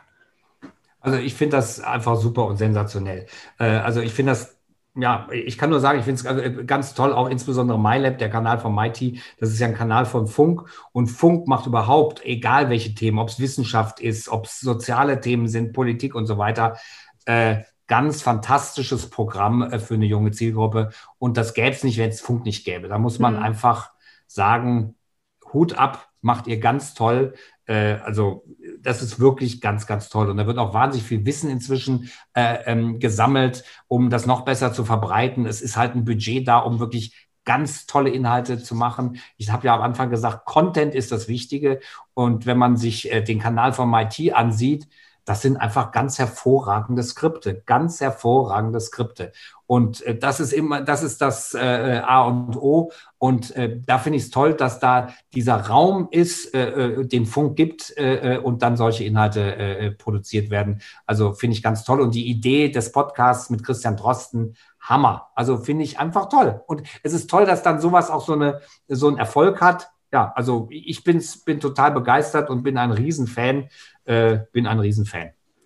Ähm, siehst du generell Influencer ähm, mehr in der Verantwortung, sich ähm, nicht unbedingt jetzt mit, mit Klimapolitik oder Wissenschaft zu befassen, aber ihre Reichweite auch noch ein bisschen mehr dafür zu nutzen, um vielleicht für vermeintlich wichtige Themen zu sensibilisieren oder um, äh, ja, ich weiß auch nicht, für einen Purpose zu kämpfen, was auch immer? Oder sagst du, ja. äh, muss gar nicht jeder machen, eher so, wie es halt fürs Individuum passt? Also na, ich sag mal so, ähm, jemand, der Reichweite hat, hat eine Verantwortung. Äh, das haben viele nicht verstanden. Das hat mal vor, äh, das ist auch schon Jahre her, hat Simon Desse irgendwo geschrieben, wie ich habe Verantwortung, hat mir gar keiner gesagt. Die kommt mit. Wenn ich Menschen erreiche und Einfluss auf Menschen habe, habe ich eine Verantwortung. Äh, und dann bin ich dazu verpflichtet zu gucken, was haben wir heute für Herausforderungen auf der Erde, sei es Klimawandel, sei es soziale Fragen, Rassismus und so weiter und so fort und habe dazu Position zu beziehen. Äh, das ist meine Ansicht. Also ich kriege auch, ich habe so ein T-Shirt, äh, Nazis raus aus den Stadien, kommt hier aus dem, von einem Fußballverein, der Nazi-Probleme hatte. Äh, und da wollen die Leute dann mit mir diskutieren. Und das sei ja Politik und das sei ja Beeinflussung. Sage ich, nein, das ist Haltung, das ist eine grundsätzliche Frage. Es gibt grundsätzliche Fragen. Ich kann natürlich, es gibt eine Bandbreite, aber die muss ich im demokratischen Bereich äh, ähm, äh, äh, muss diese Bandbreite liegen und sie muss auch in dem Bereich liegen, wo man jeden leben lässt. Und wenn es halt rassistisch ist, wenn Menschen umgebracht worden werden, umge äh, verprügelt worden werden, äh, ähm, diskriminiert werden und so weiter, hört es auf. Genauso bei Natur. Es gibt nur eine Möglichkeit, dass wir überleben und das ist, dass wir die Natur erhalten. Und wir haben, jede Kultur ist bisher untergegangen, weil sie die Ressourcen überstrapaziert hat. Es gibt ja nicht diese äh, ganz tollen Naturvölker, die im Einklang mit der Natur gelebt hat. Jede Zivilisation, die gewachsen ist, ob es die Maya ähm, oder die Kultur auf der Oster Osterinsel war ähm, oder die, die Briten auch, die auch ihren kompletten Wald abgeholzt haben, die sind entweder an den Rand oder eben sogar darüber hinaus, die haben sich selber die Existenzgrundlage äh, entzogen und das machen wir auch. Und als Medienschaffender, der eine Reichweite hat, haben wir Verantwortung zu tragen. Das geht nur natürlich im Rahmen der intellektuellen Möglichkeiten und da sind halt verschiedene da äh, und äh, jemand, der die halt nicht hat, denkt dann halt, er nützt diese Verantwortung, indem er davon äh, schwafelt, dass es kein Corona gibt oder sonst was. Da kann man nichts machen. Es gibt halt Leute, die eben intellektuell überfordert sind. Aber wenn man die intellektuellen Fähigkeiten hat, sollte man in dieser Art und Weise seine Verantwortung nutzen. Ich versuche das immer, ich versuche das seit meinem Lebens, Seit, seitdem ich in den Medien unterwegs bin und seit dem 17. Lebensjahr, habe ich immer die Grundregel gehabt, weil vorher war ich in der Ökobewegung aktiv und ich habe mir gesagt, hey, das ist doch super, Journalist zu werden. Ich will die Menschen so informieren, dass sie sich eine vernünftige Meinung bilden können auf der Grundlage von wissenschaftlichen oder ich sage mal von guten Informationen. Und das heißt natürlich meistens wissenschaftlichen, weil letztlich hat einer gesagt, ja, wir haben eine Diktatur der Wissenschaft. Natürlich haben wir eine Diktatur der Wissenschaft. Wir müssen der Wissenschaft folgen. Wem sollen wir denn sonst folgen? Irgendwelchen, das ist immer, wenn wir irgendwelchen Kram gefolgt sind, siehe Mittelalter oder sonst was, ist das immer ein Fiasko geändert. Nur die Wissenschaft ist die einzige Möglichkeit, um äh, äh, Wissen zu erwerben. Alles andere ist kein Wissen, es ist Unwissen. Und Unwissen bringt uns nicht weiter. Es führt immer zur Schädigung, sogar von einem selber. Das heißt, die Menschen, zum Beispiel die Querdenker, die schädigen sich selber, weil sie werden eher an Corona sterben oder schwere Folgen tragen können, als die Leute, die der Wissenschaft folgen. Also in dem, in dieser Sichtweise haben wir eine Diktatur der Wissenschaft. Natürlich in deren Rahmen. Da gibt es auch Interpretationen, da gibt es mal die eine Meinung und mal die andere Meinung, aber am Ende wird Wissen erworben oder es wird, werden Erkenntnisse erworben, die vielleicht nicht 100% sicher sind. Wir sind bei vielem nicht sicher. Wir ahnen, Jetzt sind wir wieder beim Buch. Wir ahnen, dass wir wahrscheinlich auf die Außerirdischen treffen. Wir ahnen, dass wir wahrscheinlich die Kernfusion in 50 Jahren haben. Wir ahnen, dass äh, wahrscheinlich bald die künstliche Intelligenz kommt. Aber einiges davon wird einfach mit sehr hoher Wahrscheinlichkeit eintreten. Und das Wissen darum im Vorhinein ist einfach wahnsinnig wichtig. Und Unwissenheit bringt nichts. Die wird einfach nur, wer sich sicher ist, dass es kein Corona gibt und äh, zur Risikogruppe gehört, wird sterben. Punkt. Der wird sterben. Wenn du 80 bist und äh, äh, keine Ahnung, irgendeine Lungenkrankheit hast und glaubst, es gibt kein Corona und dich so verhältst, wirst du sterben. Punkt. Es ist tödlich, nicht sich auf Wissenschaft zu verlassen. Okay, das war jetzt nochmal ein, ein schöner äh, Rant zum Ende hin, aber sehr gut, sehr gut zusammengefasst. Ähm, du hast äh, mehrfach gesagt und auch jetzt, also vorhin nochmal, dass ähm, du selbst eigentlich niemandem folgst, du denkst eigenständig und so weiter. Würdest du trotzdem sagen, es gibt Leute, die dein Denken und Handeln äh, in Zügen zumindest beeinflussen und für dich zum Influencer werden in dem Moment? Nein. Tatsächlich nicht. Nein, ähm, weil ich mir immer meine eigene Meinung bilden will und äh, das kann mal, es kann natürlich, sehen wir Elon Musk, was der sagt zum Thema Elektromobilität, zu Batterien, finde ich alles super, kann ich unterschreiben. Aber was er, wie er mit seinen Mitarbeitenden umgeht, finde ich nicht gut. Und wie er andere Sachen macht, wie er mit seinen Frauen umgegangen ist oder keine Ahnung. Wobei das jetzt Dank interessiert mich. Aber ich kann nicht, also es gibt niemanden, den ich in dem Sinne bewundere. Ich finde Christian Drosten auch toll, aber keine Ahnung, was er zu anderen Themen für Einstellungen hat. Ich habe eigentlich noch nie jemanden gefunden. Vor allen Dingen dieses, wenn man einer Person folgt, das ist ja dann so ein, ähm, dann macht man sich ja so zum, zum, wie, wie soll ich das sagen, äh, zum willigen Werkzeug des oder derjenigen.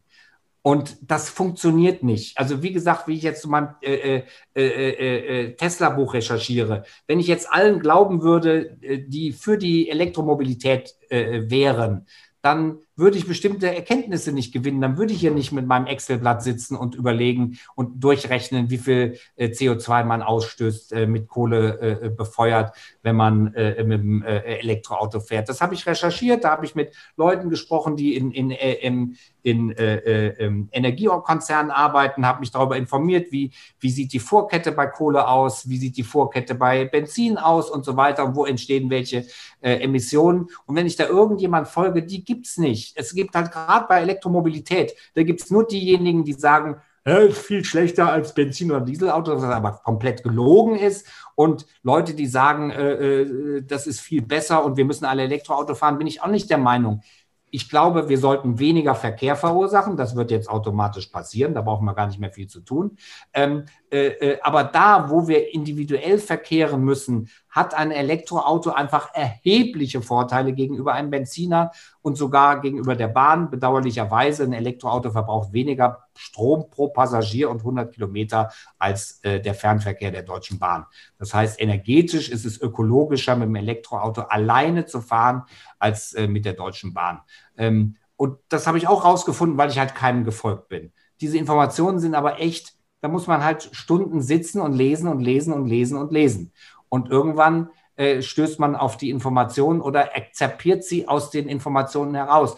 Und das kann man nicht machen, wenn man irgendjemand folgt, weil jeder hat seine Interessen auch und das ist alles schwierig. Und deswegen, nee, gibt's. Ich finde Harald Lesch zum Beispiel, den finde ich super, aber ich würde nie sagen, ich finde den, den Gott der, äh, äh, äh, der, der, der Wissenschaftsberichterstattung oder MIT oder ich finde die alle toll. Ich finde die alle toll. Oder Michael Stevens, der diesen fantastischen Kanal Vsauce macht. Ich finde die alle toll.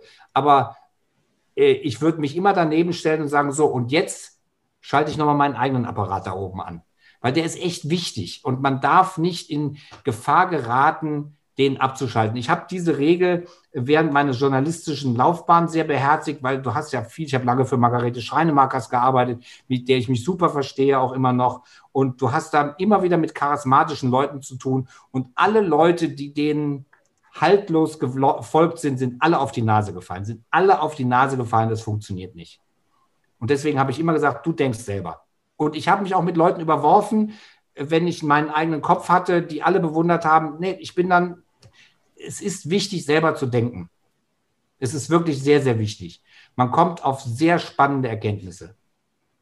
Ich finde das super spannend, weil ich kann das total nachvollziehen, deine Herangehensweise an den Gedanken. Für mich sind, also wenn ich das Wort Influencer sage, diese Menschen dann auch nicht Leute, denen ich bedingungslos folge und wo ich sage, boah, du bist mein Gott oder ne, ich, ich will dich kopieren ja. oder was auch immer, sondern eher Impulsgeber, die mir nicht helfen, ja. dann meinen eigenen Kopf anzustellen, aber die quasi so Denkangebote machen und ich nehme mir, was ich für sinnvoll erachte, ja auch aus irgendeinem ne, ja. Reflex heraus und mache damit dann mein eigenes Ding. Also so interpretiere ich das immer. Und da gibt es dann halt manche Leute, die irgendwie meine, ich weiß auch nicht, mich beim beim Kochen inspirieren oder meine Art und Weise, ja. wie ich präsentiere, vielleicht beeinflussen oder wie ich ähm, oder welches Buch ich als nächstes bestelle, zum Beispiel. Ne? Du hast mich heute wahrscheinlich beeinflusst, äh, anders nochmal über Umweltthemen nachzudenken oder über Elektromobilität. Ja. Also ne, für mich ist das eher so, ja, sind das so Impulsgeber für ein Mosaik, das ich mir dann selbst zusammensetze, wenn ja. ich darüber nachdenke. Ja, ich habe vielleicht zu viel mit solchen Leuten zu, zu verbracht und äh, äh, habe zu viel halt in meiner Umgebung beobachtet, wie Menschen auf die Nase geflogen sind.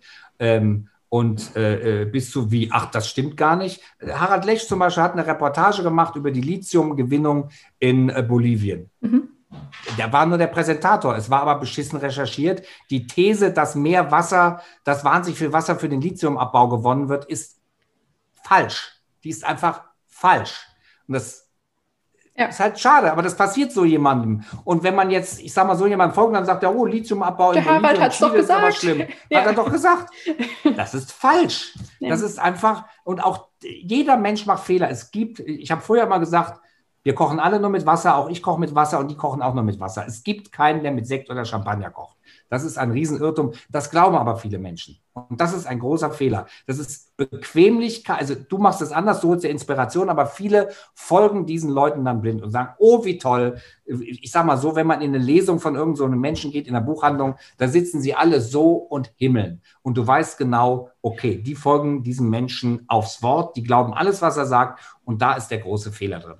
Das kann ich auch nur sagen, wenn man mein Buch liest oder mir zuhört, nicht mir glauben, selber denken, man soll selber auf diese Erkenntnisse äh, kommen. Und wenn die Leute von den Querdenkern dann immer sagen, google mal, google mal, dann mache ich das. Ich komme aber immer zu ganz anderen Erkenntnissen, weil ich halt bei seriösen Quellen, man muss halt, das habe ich in der Schule gelernt, ganz wichtige Episode aus meiner Schule. Ähm, wir hatten, und da habe ich es, glaube ich, gelernt, da habe ich es, glaube ich, gelernt. Das war das, äh, Initiationserlebnis äh, äh, da, diesbezüglich. Und da, zwar hatten wir wirklich sehr sympathischen, tollen Geschichtslehrer. Und wir haben das Dritte Reich durchgenommen, und zwar speziell die Machtübernahme 33. Und dann hatten wir eine Quelle im, im Geschichtsbuch und dann hat er eine andere Quelle äh, äh als Arbeitsblatt mitgebracht und sagt, guck mal, die widersprechen sich ja. Dann stimmt die Quelle im Buch also gar nicht. Und wir, Moment, stopp, stopp wieso soll denn jetzt die Quelle im Buch nicht stimmen und deine stimmen? Die widersprechen sich, mhm. aber das stimmt nicht. So, und daraus hat er hergeleitet, kein Arbeiter hat die NSDAP gewählt. Das war seine These. So, und dann haben wir als Schulklasse selber angefangen zu recherchieren und äh, letztlich es war falsch, was er gesagt hat. Es war eine Lüge. Er wollte uns manipulieren. Es kam dann raus, er war DKP-Mitglied. Äh, er hatte halt diese ganzen Anwälte. Die DKP hat ja damals ihre Parteimitglieder genau angewiesen, was sie machen sollen. Okay. Du hast die Anweisung bekommen, du solltest Lehrer werden, du fährst einen Golf in der Farbe beige. Die hatten ja wirklich haarschall. Die, die sollten ja die Gesellschaft, das war so die Idee der, äh, der DKP, infiltrieren und äh, dann indoktrinieren. Das hat er bei uns versucht. Er musste sich am Ende vor der Klasse entschuldigen. Der hat dann okay. vor der Klasse gestanden, hat gesagt, es tut mir leid, das hat nicht gestimmt. So, ja, weil wir es auch eskaliert haben. Und da war mir klar, ab dem Moment, du kannst niemandem glauben. Du musst alles selber recherchieren. Und das ist das, was ich der Schule vorwerfe. Warum bringen die den Menschen nicht bei? Wo haben die Querdenker nicht aufgepasst? Äh, Quellen zu finden, zu analysieren und zu überprüfen, ob sie äh, ähm, ob sie äh, äh, richtig sind. Zum Beispiel äh, diese These jetzt, die ich aufgestellt habe zu, zur Bahn. Die Daten sind wahnsinnig schwierig zu finden. Es gibt nur eine Bahnäußerung zum Thema, wie viel Energie sie verbrauchen. Und die heißt, ein ICE 3 verbraucht etwa 2,3 Liter Benzin-Äquivalent auf 100 Kilometer und Person. Und das sind halt mehr als 20 Kilowatt und selbst ein Model S von Tesla verbraucht weniger als 20 Kilowatt. Also die Bahn verbraucht mehr Energie als äh, ein Tesla. Und das jetzt zu erhärten, ich versuche das, es ist echt schwierig. Wahrscheinlich werde ich nur diese Zahl gewinnen. Wahrscheinlich verbraucht die Bahn noch viel mehr Strom. Und das ist einfach schön gerechnet. Äh, liegt wahrscheinlich eher bei 3,9 Liter, also fast dem Doppelten eines Elektroautos. Das hat nur damals, das muss man, da muss man die Geschichte der Bahn sehen. Strom hat damals nichts gekostet. Man hat es unter Kostenaspekten gesehen, das elektrische Bahn günstiger. Man hat das nie unter CO2-Aspekten gesehen. Und es ist ja sogar noch heftiger. Die haben auf der, äh, auf der Strecke Berlin-München steht extra ein Kohlekraftwerk für die Bahn, damit die da ihren Bahnstrom kriegen, weil der hat nur 16,33 Hertz. Du musst spezielle Kraftwerke haben. Die haben einen Vertrag mit Datteln 4 über 400 Megawatt im Jahr. Ärgert Wobei, sich natürlich maßlos. Aber wie rechnest du den Vergleich zu einem Tesla, ähm, weil eine Bahn ja noch mal viel, viel mehr Menschen auf einmal transportieren kann? Oder ist ja, das, das schon damit eingerechnet? Das hat, hat, die Bahn damit eingerechnet. Bei, das ist die durchschnittliche Besetzung eines ICE 3s und dann auf, äh, kommen sie auf diese 2,3 Liter. Ja gut, aber wenn du es jetzt mit einem, mit einem Tesla quasi vergleichst, äh, dann... Ein Liter Benzin hat äh, einen Energieinhalt von 8,67 Kilowatt. 8,67 mhm. Kilowatt mal 2,3 sind etwas mehr als 20 Kilowatt. Okay. Und ein Tesla hat halt verbraucht etwas weniger als 20 Kilowatt. Genau, also aber ein Tesla kann ja, nur, kann ja nur zwei oder drei Personen auf einmal transportieren und die Bahn 300. Fünf. Ja, okay. Naja, genau. Und ab einer Person ist ein Tesla schon günstiger. Bei fünfmal verbraucht er halt fünfmal weniger. Okay. Man müsste beim Tesla auch noch die durchschnittliche Besetzung, äh, hast du recht, rechnen, dann ist es sowieso günstiger. Da sind durchschnittlich sitzen im Auto so 1,3 bis 1,5 Leute. Also ist es sowieso günstiger als die Bahn. Dann hat die Bahn so, wenn, wenn man im Durchschnitt, ich, ich nehme aber den Worst Case an, da sitzt nur der Fahrer oder die Fahrerin drin, selbst dann ist es günstiger. Und wenn man dann, das ist der größte, ein ID3 oder ein äh, Tesla Model 3 äh, verbrauchen ja 15 bis 16 Kilowatt, also die sind sowieso günstiger. Okay. Wir driften schon wieder ab, aber es sind Wir sehr spannende Themen. Ja, aber das kommt, da kommst du halt nur drauf. Ja, ja, und ich freue mich klar, schon auf Diskussionen mit Leuten, wenn du recherchierst, wenn du ja. selber recherchierst und dann auch mal selber, ach, was hat denn Benzin für ein, für ein Energiegehalt? Dann musst du auch ausrechnen, was brauchst du denn bei Benzin? Übrigens, sehr cooler Vergleich ist auch, wie ist der Wirkungsgradvergleich zwischen einem Auto und einem Elektroauto? Wie viel Energie das im, im Benzin steckt und zwar inklusive Vorkette, also inklusive dem Bohren nach Öl, dem Transport des Öls zur Raffinerie, dem, des Raffinerierens, wie der, der Effizienzvergleich ist zwischen einem Verbrenner und einem, ich verrate hier schon alle Geheimnisse aus meinem Buch, ähm, ein äh, Elektro, also ein Benziner hat, und ich habe da die Leitungsverluste mit eingerechnet, die Ladeverluste, also alle Verluste, die es gibt beim Elektroauto, habe ich mit eingerechnet. Ein Benziner hat ungefähr einen Wirkungsgrad von 14 Prozent. 14 Prozent der Energie, die in ein Benzin gesteckt werden, äh, äh, kann der in Vortrieb umwandeln. Beim Elektroauto sind es 81,2 Prozent. Es ist äh, unfasslich, unfasslich, wie der Unterschied der Energieausnutzung zwischen einem Elektroauto und einem Benzinauto ist. Ein Benzinauto oder dieses Auto ist eine komplette Fehlkonstruktion, auch was Sicherheit angeht, was Wartung. Ein Elektroauto muss nicht gewartet werden. Es gibt keine Wartungen beim Tesla, weil es gibt nichts zu warten. Außer den Software-Update. Ja, das passiert ja over there. Das, genau. Da musst du ja nichts für tun.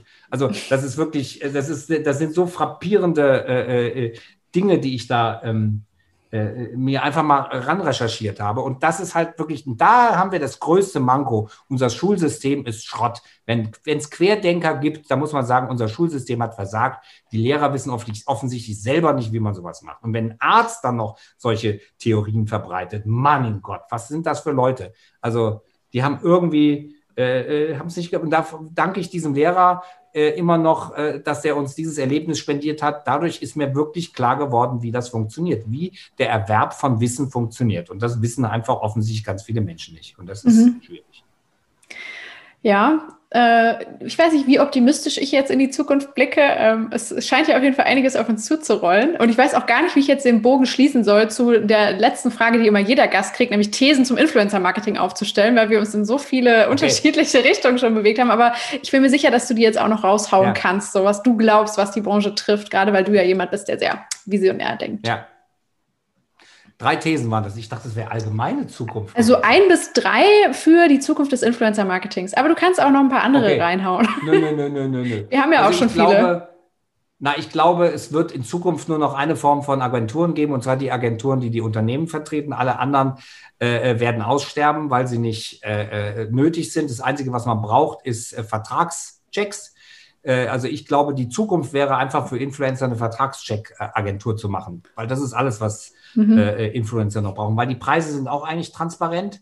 Äh, äh, du weißt inzwischen sehr genau, was du wert bist. Das hast du nach dem fünften Auftrag spätestens geschnallt. Ähm, äh, deswegen glaube ich, das wird passieren. Es wird immer mehr Influencer geben. Es wird immer mehr Nischen besetzt werden. Es wird immer mehr, also gerade was TikTok angeht, wird es immer mehr skurrile Inhalte geben. Ich weiß noch, also YouTube hat ja den das, das Beauty-Bloggen in die Welt gesetzt und durch TikTok, was ja auch früher Musical.ly war, ähm, ist es das Tanzen geworden und äh, ja, wahrscheinlich noch mehr Katzenvideos und es werden noch andere Trends kommen. Ähm, Ja, es ist, ich glaube, der Haupttrend ist, äh, die Agenturen werden sterben, die Netzwerke sowieso. Es wird sich nicht groß professionalisieren, außer es ist öffentlich-rechtlich wie Funk. Ähm, es wird diverser werden und wir werden noch auf Content stoßen, mit dem heute keiner gerechnet hat. Ja, da bin ich sicher. Wundervoll. Ich danke dir für diese sehr ähm, unterrichtende, wissenswerte, wissensreiche Stunde oder auch länger. Es sind fast zwei geworden. Ähm, für wow. die vielen Einblicke. Ja, ich glaube, äh, jeder hat jetzt tolle Vorgeschmäcker auf beide Bücher bekommen. Das eine gibt es schon, das andere kommt noch. Aber ähm, ja, dann auf jeden Fall äh, vielen Dank für deine Zeit. Ich danke dir. Es war sehr erfrischend.